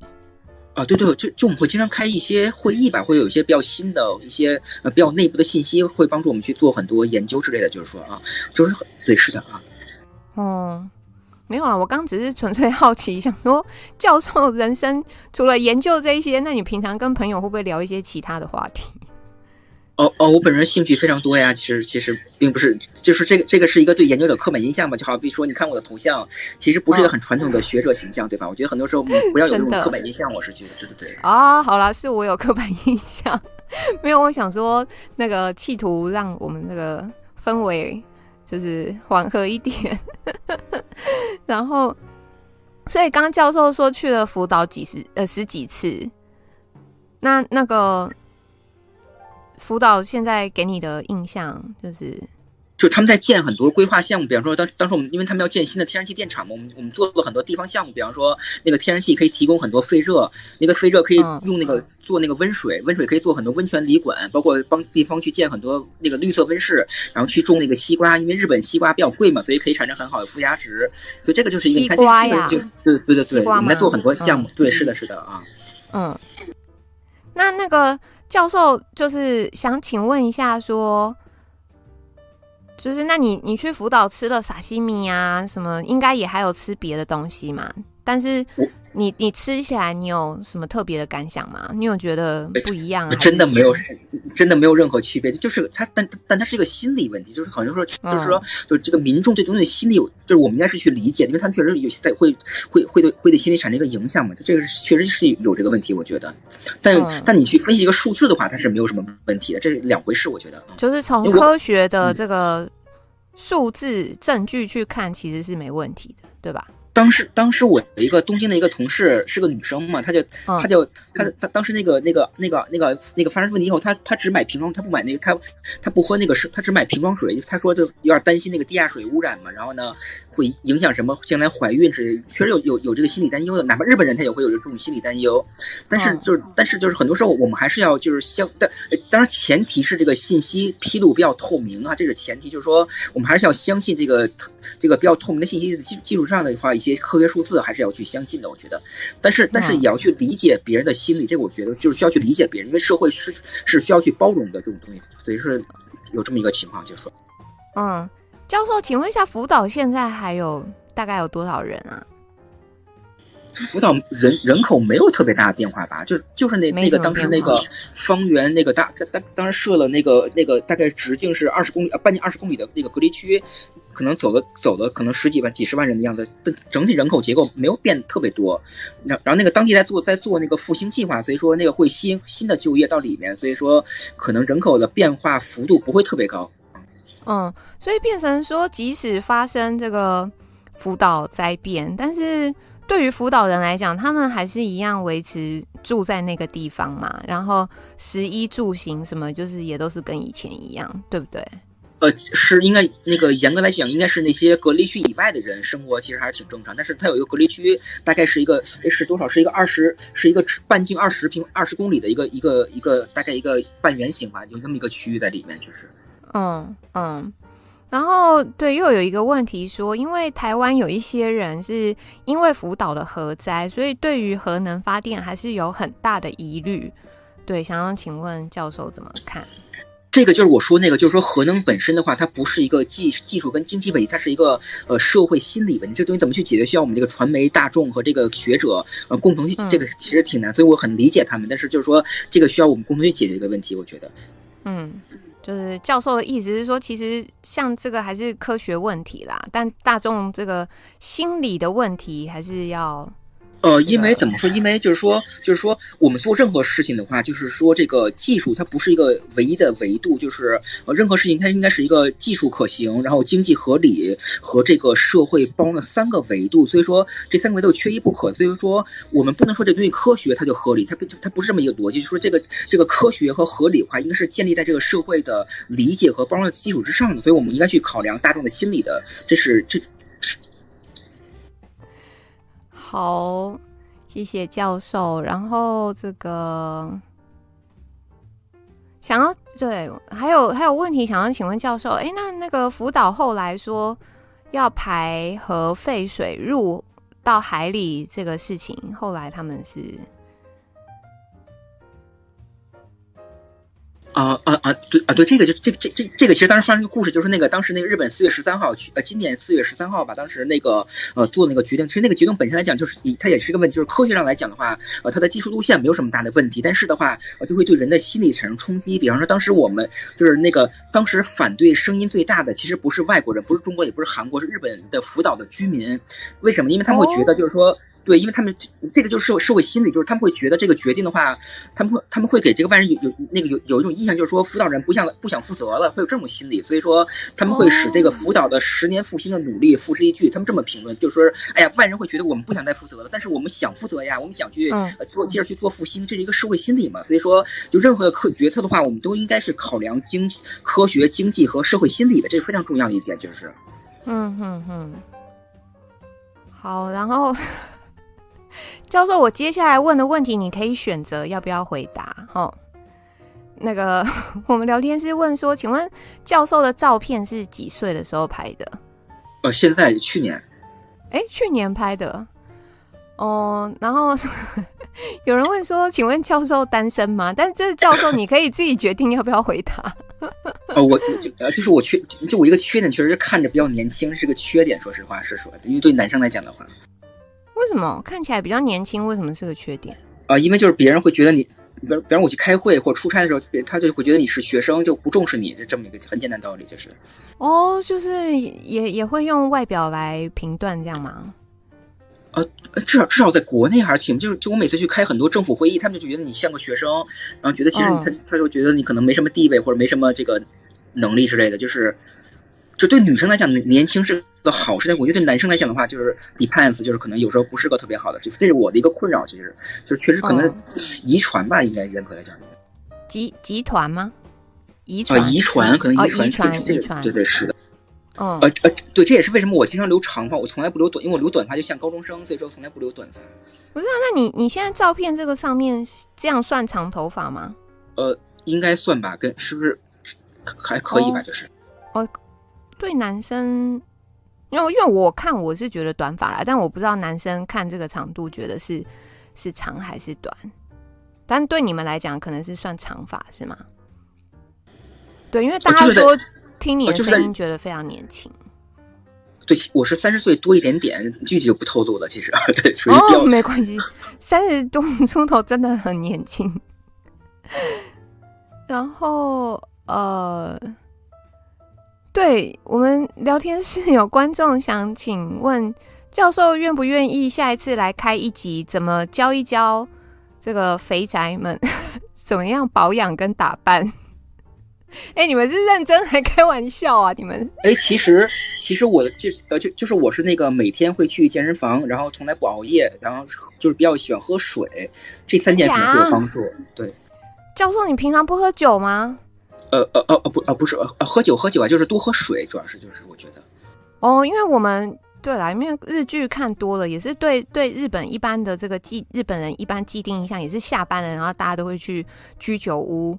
然后喝啤酒啊什么的，所以教授平常会这样吗？会会会，但是但是就是说会就是去去健身房去的比较频繁，然后运动比较多，然后那个从来不熬夜，我觉得这个很关键，不熬夜非常重要，我个人感觉。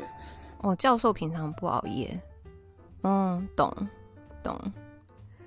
好，我看一下，哎，我看一下刚干爹说什么。对教授的哦，干爹干我我们干爹跟你一样有同样的困扰，就是他之前也是。那个看起来比较年轻，压不住场子，所以后来他就留胡子了。对，不知道教授对于留胡子这件事啊，因为我就是我比较喜欢那种清洁感，所以我从来不留胡子，所以说，所以我选就是我就是我我留长发来来掩饰，这是我的策略，就是啊，懂懂懂，啊，你们应该没问题了哦，就是没有啦，后面主要是那个大家轻松一点，对，因为今天的议题算是比较。比较那个专业、比较严肃的，所以后面就是大家想说要跟教授聊一聊一些生活方面的，但希望教授不要不要介意。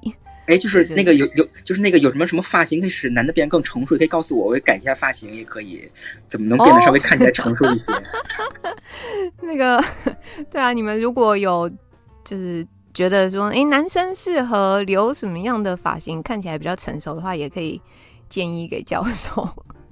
然后我们这边还有人说，自从从政以后开始长白头发哦。然后我们有一位那个风暴，他说：“哇，教授你才三十出头，然后就可以有这种学术成就，现在可不可以请教授聊一聊你的学术研究的历程？就是你的求学过程啊什么的，这样。”啊，就就那个那个现在都很都很都那个都很年轻有为，我觉得每个人都很年轻有为，因为就是三十岁不是属于特别年轻吧？我觉得就现在来看的话，因为很多我身边很多那种就是说，可能二十五岁就博士毕业了，就是也很多现在。对，是的，是的。二十五岁博士毕业？嗯，对，有很多，对，有很多这种情况，对。嗯嗯。啊，就就我主要是博士两年就毕业了，所以说博士毕业比较早而已，就没有什么其他的特点，就是说。哦，因为有有的人博士好像会念很久哎、啊，对对对，但是现在来讲，很多人那个那个年轻都很厉害，我感觉，因为很多就我带很多学生，就是九九零后或零零后的话，其实都特别厉害，所以现在整个趋势是，就是说在年轻化嘛，然后所以就变得特别内卷嘛，所以我们就觉得就是说，我们我们就经常说一个话，叫叫被那个前就那个呃那个长江后浪推前浪，然后呢这个前浪被拍死在沙滩上，有这么一句话嘛，就是说现在都挺明显的，就是感觉。哦，那教授，你有梳过西装头吗？你有剪过西装头吗？就是好像是有点旁分，然后头发……呃，就是我发型就从来没从从小到大就没没变过，都是一个发型。哦，都都都是现在这样啊？哦，呃、我们聊天室聊天室有人建议你，就是哎，看可不可以试试看西装头，就是分旁分这样子。呃，下下次试一下看看，因为每次去开会都会，人家都会被问，都会问。总会被问是哪个学校的学生，这个这么一个灵魂的拷问，哦、就是很让人很尴尬，每次都是。嗯啊，还有人建议就是，哎，看就是也可以试试看梳油头，就是把那个发蜡弄上去，就是你知道你知道油头吧，教授？呃，知道知道，下次试一下，不知道对不知道会不会变得很油腻，就是啊。哦，它它其实发蜡有分很多种不同的硬度，所以你不要挑那种就是特硬的，因为那个特硬的梳上去看起来就很油。那它有很多种不同的那个 软硬度，就对那个蜡。哦，谢谢，那个待会我学习一下，就是这个这是人生的困扰之一，非常感谢大家真的，就是。哦，你们那个 奇怪其他奇怪的问题我就不问了，我看。两年哪个学校可以有这种规定？啊，就是日本啊啊，不是不是，就啊，就那日本的话是，它是那个，就是说你发文章发的比较快的话，就是说啊，它允许你最最短是两年毕业，因为你学分需要两年修够。但是的话，你可以申请提前毕业，就是一般来讲的话，比如文文章发比较多的话，可以提前半年，然后发特多的话，可以提提前两提前一年，就是从三年做到两年毕业，这么一个机制就是。嗯，懂。前前提是你需要获奖和文章数比较多，这是允许的啊。但是那个呃那个申请比较麻烦，就是说比较特殊，你需要提供很多比较比方说你特别好的学术证明，证明你成果很多才能去申请啊。一般都不会通过，就是说。嗯，所以教教授平常有在看一些 YouTube 吗？看影片吗？就是你啊非常多非常啊非常多非常多啊。那你有在看老高吗？啊，没看过，不好意思，不知道这个。哦，因为我们聊天室问的，我就我就帮问了。好啊，呃、啊可啊呃就是我是日剧迷，可以经常看很多日剧，所以说不知道有没有什么其他的挺好的，就是。哦，那那个最近有一个好像是，反正我们突然忘记他叫什么名字。算了啦，我忘记他叫什么名字。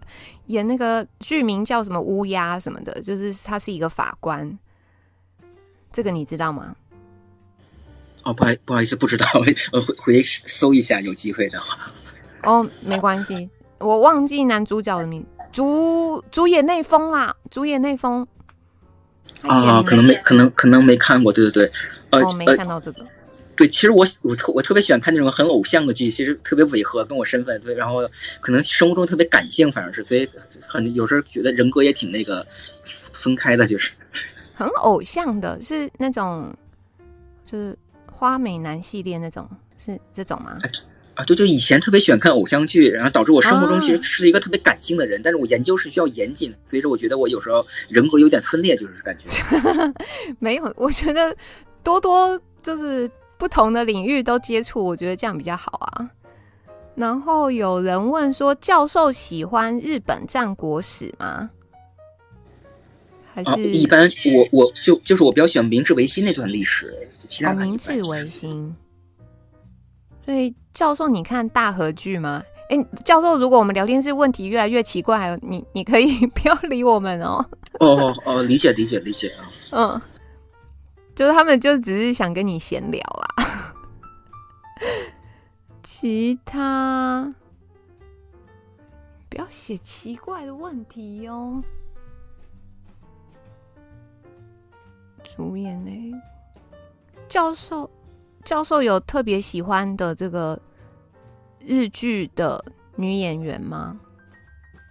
呃，这个其实我不好，不好意思，就是就是就是我的那个就是那个呃理想型的是那个我不知道那枯北真希，我不知道大家认不认识，就是这是我的那个 枯枯北真希。堀北真希吗？对对，我不知道有没有认识，对是对。我们聊天室大家认识堀北真希吗？就是我非常喜欢那种类型的类型，对。哦，是绝北真希是不是？啊，念绝哎哎，念哭那个在日语里应该是啊，对，绝北真希也可以也有这么念的，就是啊，是的。嗯、来，我来帮大家 Google 一下绝北哦，就是哦，非非常出名一个演员，对。哦，哦，有有有，我们聊天室说很正啊，绝北真希很正。对，这个是老，这个是教授的理想型。嗯，干净女学生型，对对对对对。反而对他们很多那个，反正他们很多人选那个那个那个 Gaki 酱嘛，就就我反而没有什么感觉，就是感觉是 Ga Gaki 酱是。好，但因为其实教授平常待在香港时间其实是最多的，对吧？呃，就是我家在东京，其实是就是说，包括我父母在东京，哦、然后那个就是那个疫那对那个疫情以前，其实我基本上一半对一半，就是但是现在疫情嘛，回不去，有时候不太方便，就是说可能会少一些那个这个对。哦，所以现在主要是待在东京啦。呃，现在主要现在是现在大概是可能是每年有八个月在香港，四个月在东京，大概一个情况。然后可能以以前可能是一半对一半，基本上每周末会飞回去，就是。嗯，哦。我们我们师姐问说，新垣结衣结婚的时候，教授你有崩溃吗？呃呃，就是我就我就那个我对他没有什么感觉。我刚才讲的是，因为对啊，因为教授喜欢的是绝北真希。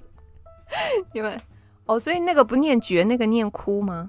哦，对，应该是念哭，对对对。哦，哭哦，哦，sorry sorry。好啦，你们问了这么多，你们要不要让教授休息了？反正教授现在就是日本跟香港两边跑。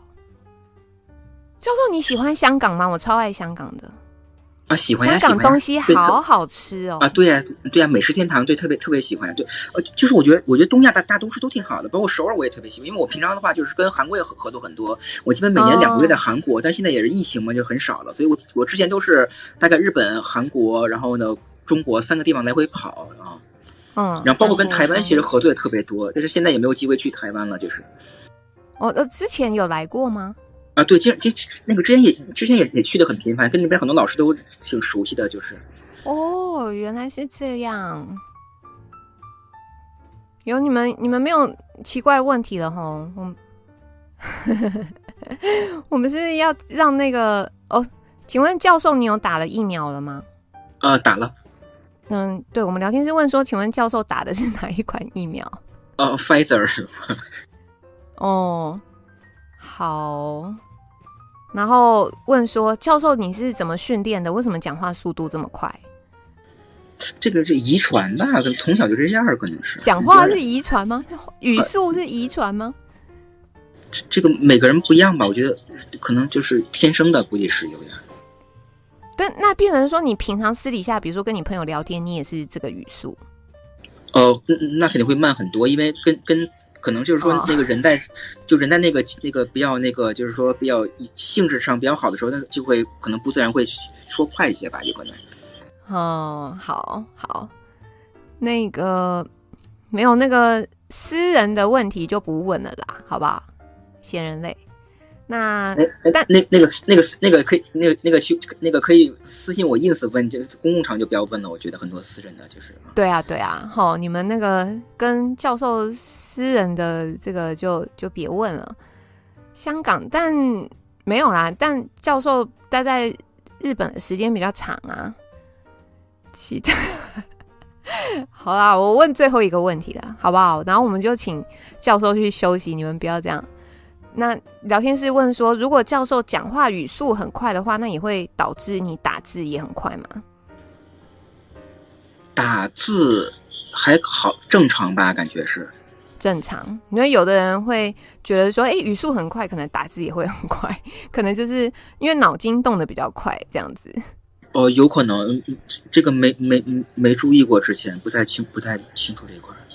嗯，好的好的，哟，非常感谢梁教授今天就是来上我们节目，然后被我们问了一大堆问题，还包括后面各种这个奇奇怪怪的，非常非常感谢梁教授。你有你有什么话想要跟大家说的吗？最后？啊，没有没有，就是说那个希望大家那个多关注碳中和，然后另外就是希望我们是社会上就是说，呃，多从这个多个维度去关注碳中和。比方说，我们需要考量很多经济、技术和社会问题，这个是很多去忽略掉的。这是我想想跟大家去呼吁的一点，就是说，嗯嗯，对，教授还是希望大家可以多多关注碳中和这个议题啦。嗯，好哦，那这样子，我们我们我们要那个先让教授休息了，因为。教授已经讲了一个半小时的话了，对啊，要让他休息，他中间都没有休息，这样好吧，大家。啊啊，那个其实今天是那个曼城跟曼联比赛，我之前忘了，我本来不想问了，可能什么东西？什么东西？曼联跟曼联，今天是曼联跟曼城的德比战，其实，哎呦，你说足球吗？对对对，所以我我真忘了这个事儿了啊。哇，所以你没看到是吗？对 对对，这正好是八点半到十点多开开始的吧，所以我今天差点忘了这个事了。哇，比完了，那个教授需要大家跟你讲分数吗？呃，不需要，我看看录像吧，谢谢啊。对 好啊，啊，因为我是，因为我是超级的足球迷，说实话啊。真假？你是哪？你是支持哪个队伍？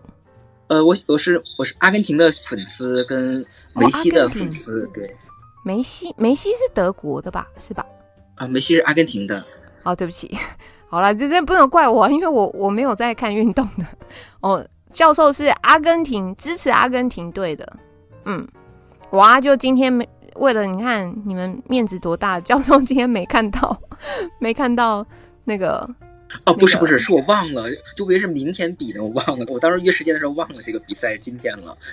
哇，真是对教授太不好意思了。嗯，那个会有重播吧？啊，肯定会有，不用，肯定会有的，对。哦，好啦好啦，那再麻烦教授去看一下重播。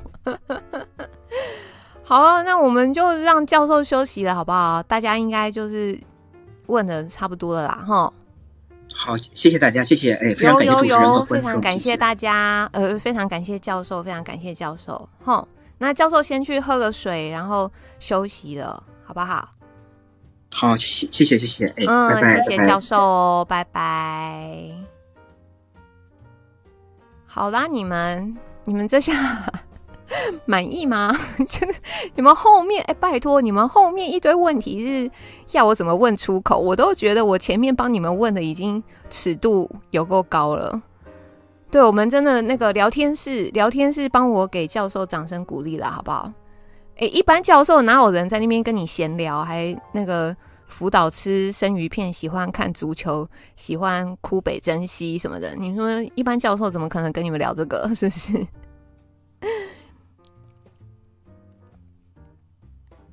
梅西是没有，我记，因为我记得德国之前有一个守门员很厉害，好像叫梅西。哎，别这样，因为我平常就没有在看运动的，我随便讲错了，这个也是无可厚非吧。哦，对对对，我们今天就是正式变成一个跨国的跨国的频道。我自己好敢讲哦，那这机会真的很难得，真的要谢谢干净核能，还有那个、那个、那个 Candy，对，就是是因为他们认识到这个教授，然后他们帮约的，对，真的是要感谢他们，因为没有他们约，我们不可能请到梁教授的。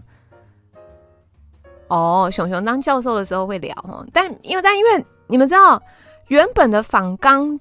大概就是差不多五个题目而已，所以后面加上你们的 Q&A，然后加上你们就是我们跟教授闲聊的那些，那些都是多的哦。本来题目根本就没有这么多的，所以要那个非常感谢教授，就是对陪我们这么多时间。走开啦！什么德国是 Michael Jordan？可恶！好啦，那对，因为我们本来今天也是那个。要聊天然气嘛？但对不对？聊早教，但就下下个礼拜喽。反正那个公投还那么久，好呗。其他其他就差不多啦。你们还有什么？没什么了吧？有什么要聊的吗？应该没有啦。昨天昨天才刚聊过。但我觉得，因为今天那个教授语速是真的比较快，然后那个，对，我等一下会来写这个时间轴，就是把大家问题呀、什么写一写，方便大家呃，如果要听重播，对，总结一下哦，总结一下是。这个 COP 二十六感觉跟巴黎协定的差异没有这么大，那最主要的原因是在执行细则上面，好像还是没有定得很清楚。但因为呃，全球这个地球暖化，这个就是已经是不争的事实嘛。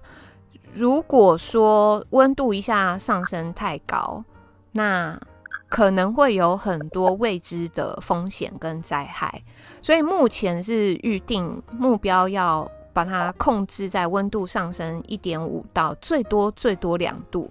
其实我们自己体感，你知道，有时候可能一度两度差不多，但是对环境来讲，它其实是非常敏感的。有时候你可能差个零点几度，那个就就就会差很多。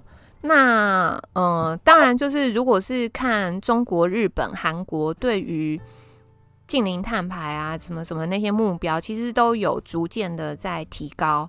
台湾的话，台湾喊的目标，我真的是觉得非常不切实际啦。对，反正就我觉得台湾的这个政治因素真的太大。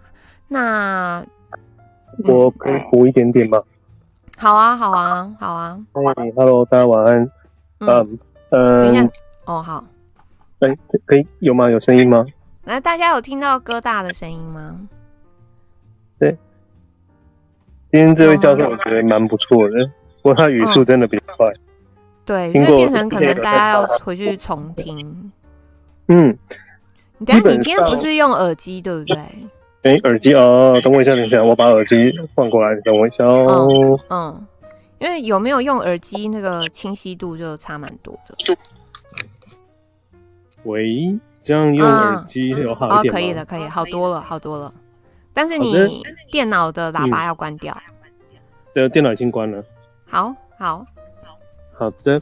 嗯，这个地方跟大家稍微补充一下哈，呃，其实刚才会问那个格丽塔那个瑞典少女的话，就是在于说呢，我们这一次的这个 COP 二十六，就气候变迁的这个会议，嗯，呃，它有一个很大的问题啊，就之前的话，刚才教授有提到有个 G 二零的会议嘛，那 G 二零是什么？就是说世界上这个先进的国家，他们就面对这个已经已开发国家。呃，人均 GDP 比较高的国家，有钱的国家，他们要面对全球暖化、气候变迁，做出一些改变，然后来阻止这件事情。那为什么呢？因为他们责无旁贷。为什么责无旁贷呢？因为 G20 的这些国家，他们排出的碳占了这个全地球各个国家排碳的百分之八十，所以排碳都他们搞的。讲白了就这样。你说哪边百分之八十？G 二零的国家，他们排出的碳是占全球排碳、哦、全世界的百分之八十，对，人为排碳的百分之八十。所以，嗯，所以他不处理怎么可以？嗯，真的。但是今年的 COP 二十六，包括中国、美国、澳大利亚、印度、俄罗斯在内的世界上排碳排的最多的国家，都不愿意承诺他们到底。要怎么去控制他们的燃煤？虽然都有讲说，哎呀，我们有承诺过，我们有承诺过，但是目前他们其实并没有说他们会放弃使用燃煤。嗯，反而是排碳不那么多的波兰啊、越南啊、智利啦、啊、埃及啊，他们开始逐渐放弃。嗯，那为什么特别提美国跟中国？因为世界第一排碳量最大的是中国，第二个是美国。第三个是印度，这三个国家都不签署承诺，今年都没有，嗯，嗯，所以才会说，呃，那所以今年这几个最大咖的占比三四十的都都不讲了，都不签了，那那其他的国家是在签心酸的吗？就跟去年，这、嗯、跟上次有什么差异吗？所以搞了那么久，嗯、但是也很很，所以尤其是非洲国家抗议的最严重，嗯。因为非洲国家说我们穷啊，我们穷到崩拉江塞口啊，然后结果你们现在竟然大大国家，你们这些有钱的用一口口袋一掏一把钱可以丢死我的，那你们都不做，然后就叫我们做，这合理吗？嗯，他们穷到连一针四块钱美金的那个 AZ 都买不起，让人家捐的这些国家，然后你叫他们要去啊，不要用发电哦，不要用电哦，他们他们干脆叫他们死好了，比较快。嗯嗯，是嘞，他们全部加起来才百分之二十的排碳量呢，叫他们节省一点，然后其他百分之八十的用多一点，嗯，不合理啊。好，那哥大最后两分钟哦，然后房间就留给你们。嗯、哦，没有，我就差不多要休息了。然后就是，嗯，没有，没有，因为我等一下还要写 写时间轴。对对对对，我知道。然后我就是讲说，其实还是要努力。然后台湾没有在 COP 的限制的范围内，因为我们不是那个会员嘛。不是联合国的嘛。嗯嗯、呃，但是的确，娜娜你刚才提到的很棒，就是蔡政府他只有喊出口号，他中间如何达成，至今没有看到。刚才教授也讲，他也查了又查，就他都翻不到。他也曾问过一次，啊，你们有没有怎么做到的方案政策？就是民国几年要做到什么事情啊？就是没有啊，嗯，没有。他们就天天在喊我要天然气啊！他们现在已经，他们现在在政府的能源政策只剩下快要缺电的北湖啊，怎么办？嗯，其他都没有了，其他都没有了。他们现在的包括其实台湾的那个选民会比较在意说，啊，四个公投怎么办？现在执政者的四个公投的主轴就是四个不同意才是爱台湾民进党没了。嗯。那不是四个不同意才是爱台湾哦，是四个不同意才是爱台湾民进党。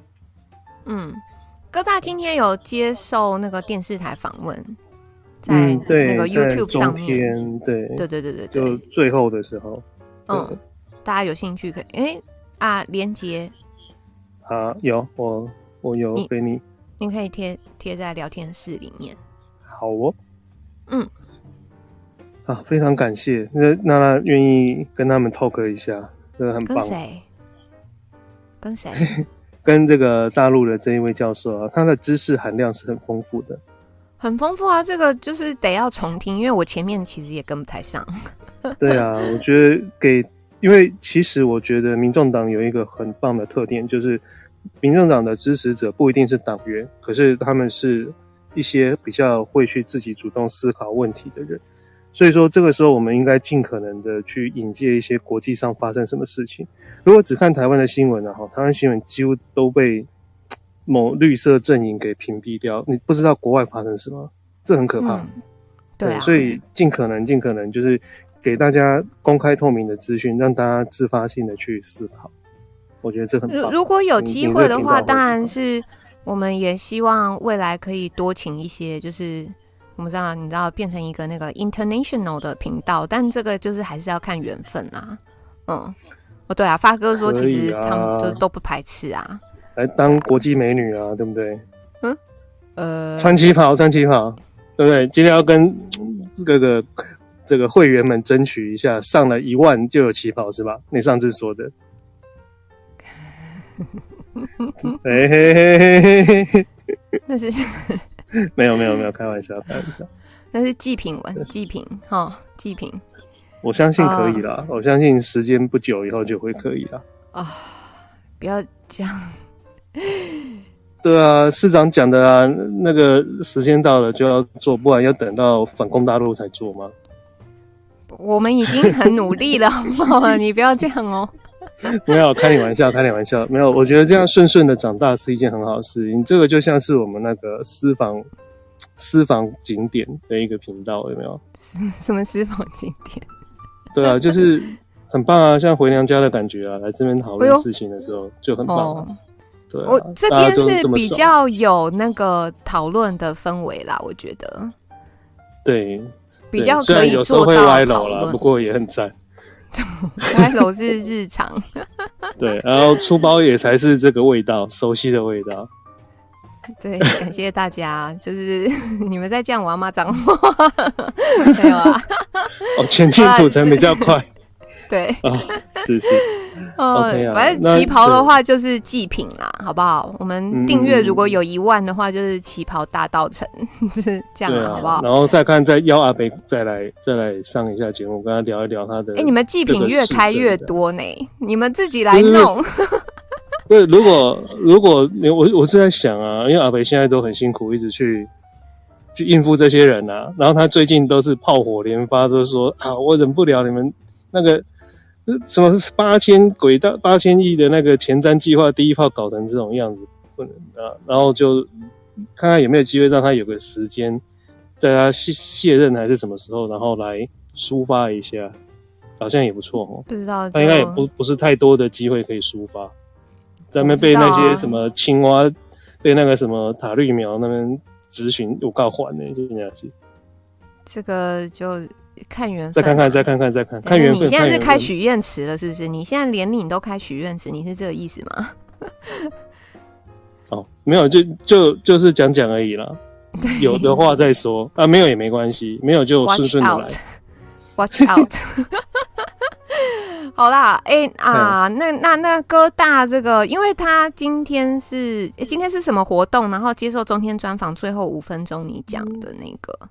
哦，那个是一个在荷兰的研讨会，然后我去荷兰研讨会，对对对，然后就是讨论到一些事情，然后就今天的场子在外面有记者嘛，嗯，然后他们在讲共同的事情，嗯、那我就刚好就过，然后就被采访这样。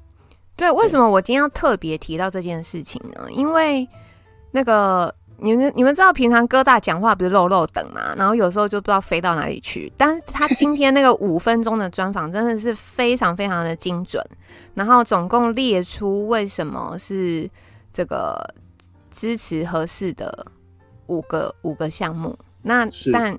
我等一下就是在写时间轴的时候，我顺便把它贴上去好了，好不好？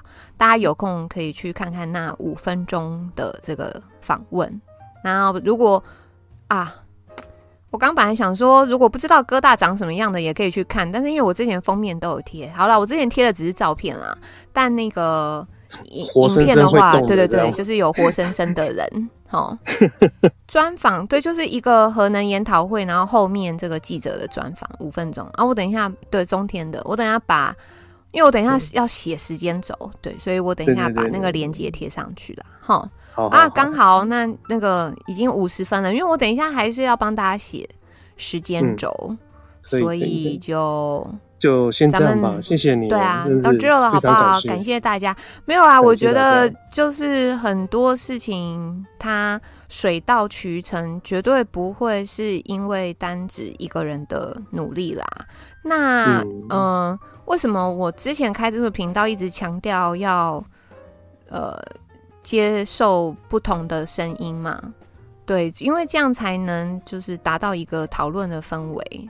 那我觉得这个民主社会有的时候是真理越辩越明，但如果大家都是想说，哎、啊，不一样的声音可能要封锁什么的，就对啊，可能会没有这样的效果啦。那反正我们就是持续这样子做下去，那以后会怎么样？老实说也不知道，对，这个没有问题。明天跟意外不知道哪一个先到。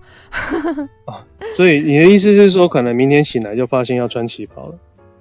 不是啊，你觉得可能搞不好明天我就往生啊，这也很难讲啊。你们说是不是？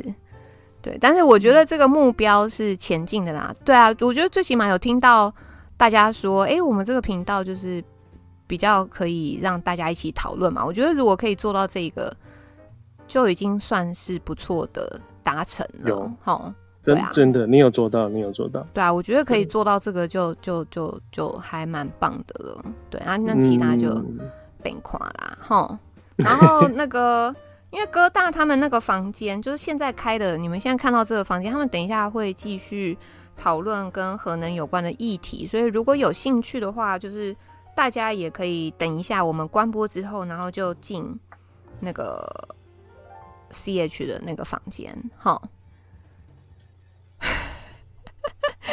我不想理你们，我们要让哥大的去休息喽，哈。来，那个大家再给哥大掌声鼓励一下。谢谢大家，谢谢姑姑。嗯，那你会越来越好。嗯，好了，我我们已经降了啦，哈。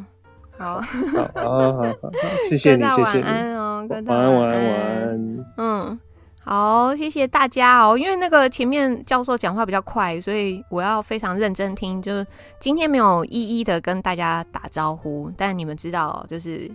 我的心与你们同在，那差不多啦，最后了，对，我们要来放晚安音乐了。嗯、目前的来宾跟节目都用完了，所以下礼拜下礼拜应该是乡民之夜吧？哎、欸，总是要让我休息一下吧？吼，我想你们应该不介意。好啦，那我们今天就到这，我来放晚安音乐喽。对，感谢核能，感谢 Candy，哈，特地帮我们邀这个教授来。哪有？拜托，你们自己都说，你们自己也觉得教授讲话很快。哎、我要是不认真听，我是要怎么跟他应应对？你们说是不是？对啊，而且我等一下又要再重听一次，因为我要写时间轴。嗯。好啦，今天就到这了。下礼拜咱们还要再五分钟哦。弟弟姐说要到十一点吗？好啊，好好好，那再五分钟，大家想聊什么？哦，鸟哥哦，鸟哥他们在刚，他们刚在说你跟小后师姐曾经交往过的八卦。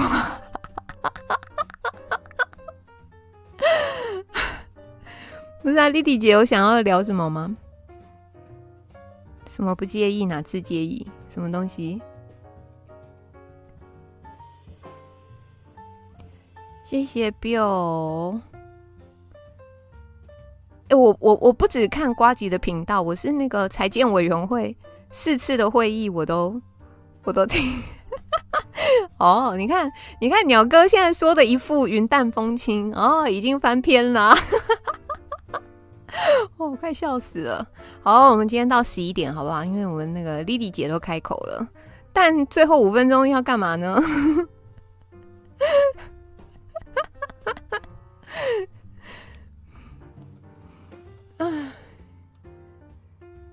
连上海姑娘，有人不知道上海姑娘的事情吗？上海哦，不行，这个我一定要帮这个追风的男人再帮他 repeat 一次。你知道，这就是他人生的污点。就有一天，不知道是哪一集的节目。然后我们聊天室突然出了一个新，出现了一个新 ID，叫做上海姑娘。然后她的那个照片呢、也是贴那种中国风，好像是一个女孩子的这个照片。然后大家就，然后那一天上海姑娘在聊天室的留言也是非常的那个踊跃，这样子。然后鸟哥就开始跟他搭讪起来了，你知道吗？然后后来就是鸟哥就是，我不知道是问他罢免之夜哪一天啊啊啊，呃，Thank you。前一天，对，然后鸟哥就开始跟上海姑娘搭讪，就不知道有问什么问题，拉一下，Umbra，哦哦哦，哦，我看到了，哦，有人，诶，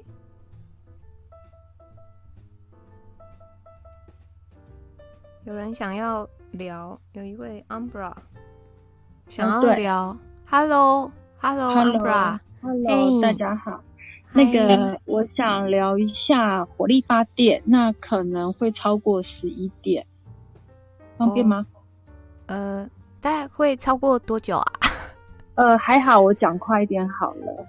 哦，呃，我我大我我是从小住在高雄小港大林发电厂的附近，嗯，嗯对。嗯那如果大家不知道那个地名，可以去找一个一一本书，叫做《弯生回家》。这个作者，我相信大家都知道，说他来自于高雄小港大林埔。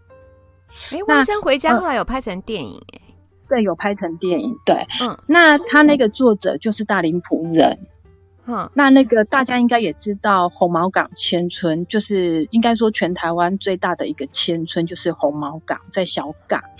那它跟大林发电厂有多近呢？就是一个墙壁，一个墙壁的距离。嗯。那我曾经跟在呃，我曾经在这个 club 曾经分享过说，我们小时候不太知道，不不太懂事，都觉得说。哇，每天早上起床，我们家的地板都好干净。应该说，我们家的地板都很漂亮，因为地上都一闪一闪亮晶晶。嗯，我们身上穿的每一件衣服，包括学生制服，都有很微微，都有很微小、微小、微小的破洞。那、嗯、呃，大家都知道说，乡下地方很喜欢在顶楼跟前院去种一些花花草草。嗯，那你都会发现说，那些叶片啊，会有很多很多的小细洞。那以前我们都不太知道，可是现在我们都知道说，那个就叫空气污染。你说叶子上面有洞？对，就一点一点，很像烧焦的痕迹。嗯，那我都以为洞都是都是半夜在燃烧。那之前应该说，在今年的三月份吧，呃，不不对，今年的十月三号，我更正好，今年的十月三号应该是康健杂志，它有一份报道，呃，小呃在火力发电厂附近得到肺腺癌是北部的十五倍，肺腺癌跟癌症跟肺癌是北部人的十五倍。很可怕。嗯、对，那住在火力发电厂会有什么样子的疾病产生？就我自己来说啦，哈，呃，我应该是三岁住在大林埔，我十岁搬离大林埔，嗯，我只有短短的七年，我身上得到的病是气喘，嗯。对，这是跟着我。我现我今年快五十岁了，嗯、我没有办法去摆脱气喘。嗯，对，只要是空气不流通或者是氧气不足，我第一时间就会反应到。嗯，那还有什么疾病呢？干眼症。嗯、你们大家可以可不可以想象说，在民国七十二年的时候，我就被诊断出我有干眼症，然后那个时候，对，那个时候干眼症其实是非常非常少所知道的这个病名。那时候很呃，那那时候我还记得我我曾经跟老师写到说，我曾经我应该说我有干眼症，老师还把我的干眼症划掉，把我改成沙眼。他们只听过沙眼，没听过干眼症。干眼症是最近这几年，可是我七十二年就被诊断出来，我有干眼症。嗯，对，我记得我的眼科医师叫杨玉平，他已经过世了，他算是眼科的一个权威。嗯，对，那干眼症会有什么样子的症状？呃，大呃，应该说每天早上起床。我们的眼睛会很像火在烧，嗯，然后那种烧的灼热感，你很想要把眼球给挖出来，泡在冰水里面，嗯，对，它那种痛比你懂你你得了红眼症还要痛，那种灼热感真的是生不如死。很多人都说眼睛痛是比任何的痛还要痛。因为你看不到东西，那你可不可以想象说，我一直活活到现在，我几乎流不出眼泪，我几乎流不出眼泪，我的泪是干的，嗯、然后甚至于每天早上起床的时候，我的眼球跟我的眼皮是粘在一起的，我必须要用水去把它冲开，这些病在我身上是一辈子的。嗯，那除了这个以外，我们过敏性肌肤这个就不用讲了。我很早就是过敏，过敏的肌肤。嗯，那包你包括过敏这种过敏症，包括都是很严重，而且严重到什么程度？我的两个儿子都有遗传，他是会遗传的。我不知道有没有医学根据，但是我们家都是因为这个样子而产生过敏。嗯，而产生干眼症，所以大家真的不要轻忽火力发电对我们人体所造成的伤害。如果这些支持火力发电的人，我真的希望，我真的迫切你们将心比心，不多，你们只要 long stay 在那火力发电厂附近一百公尺。你们只要去 long stay 住一个月试试看，去享受一下火力发电对你身上所造成的一些毒害跟这些伤害，我保证你那些病绝对跟着你一辈子，你才会知道什么叫痛。不是我永恒，而是我讨厌火力发电。嗯，对。那我真的很希望大家能够多看看这个新闻，大林埔肺腺癌、肺癌，他们的、他们的、他们得到肺腺癌跟肺癌的几率是北部人的十五倍。我记得这个新闻是在康健杂志，在今年二零二一年十月三号的报道。嗯，对。所以你现在是住？呃，我一样住高雄，哦，还是一样住高雄。对，我在小学，你们想想看，我在小学六年级已经快要学校毕业了，而且我姐姐快国中三年级，马上就要毕业。我们十二月嘛，就就直接搬家，我爸妈就马上毅然决然搬家。那大林发电厂，我记得我小时候三不五时就发生一些场应该算算是公安事公安事故，然后一直到我记得上个月还是上上个月也也发生了公安事故。其实火力发电厂它的公安事故的状况比例真的蛮高的，嗯嗯，对，比例真的很高。那，那我们刚刚有人问说，那住火力发电厂旁边，他有给一些什么补偿金吗？都没有啊。我们那个，因为我、嗯、因为我七十二年班里的，所以我们当时是完全没有。那我不知道现在那个地方的人有没有。嗯，我只是要跟大家说，我只在那边生活七年，嗯、可是这些病在我身上是一辈子的，我甩都甩不掉哎、欸。嗯嗯嗯。嗯有那个非常谢谢，是怎么念？U Umbra 吗？Umbra 对，Umbra，嗯，对，谢谢。最后这个 Umbra 跟我们分享这个故事哈。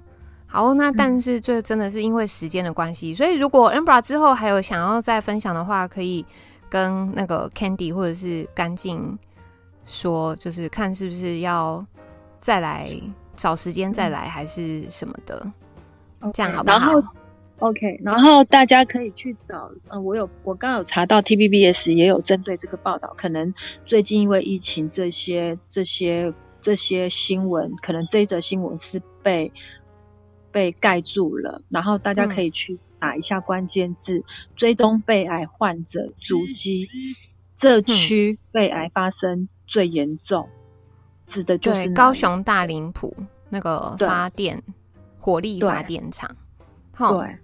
对，如果说你们真的、你们真的支持废核，请你们去火力发电厂去 long stay，去享受一下火力发电厂对你身体所造成的伤害，你再来告诉我你要支持废核。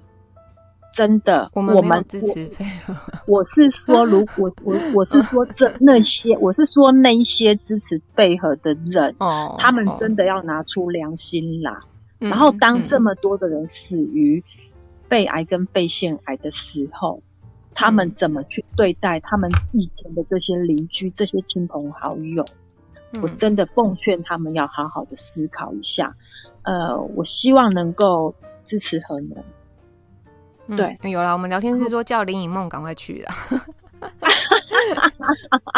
对啊，我真的希望这些。支持废核的人能够去去 long stay 火力发电厂附近住住看，然后去吸吸这些所带来的废气呃废气对我们人体的伤害。那也可以到那附近所所享受一下那那附近呃晚上飘出来的空气啦，地板柏油路都一闪一闪亮晶晶，真的很漂亮。对，嗯、那就吸入到我们身上，你想想看，它可以灼伤哎。他连衣服都可以灼伤哎，好好，谢谢 Umbra 今天跟我们的分享哦，吼，然后，好所以这个房间你们你们有要继续用吗？这个房间？哦，我们应该会另外开，哦，你们另外开吼，好好好，好，那我们今天就先到这里喽，吼，因为我等一下还要写时间轴，对那就那个感谢大家哦，我们就不敬礼解散好不好？也感谢房间的人，过拜，晚安，晚安。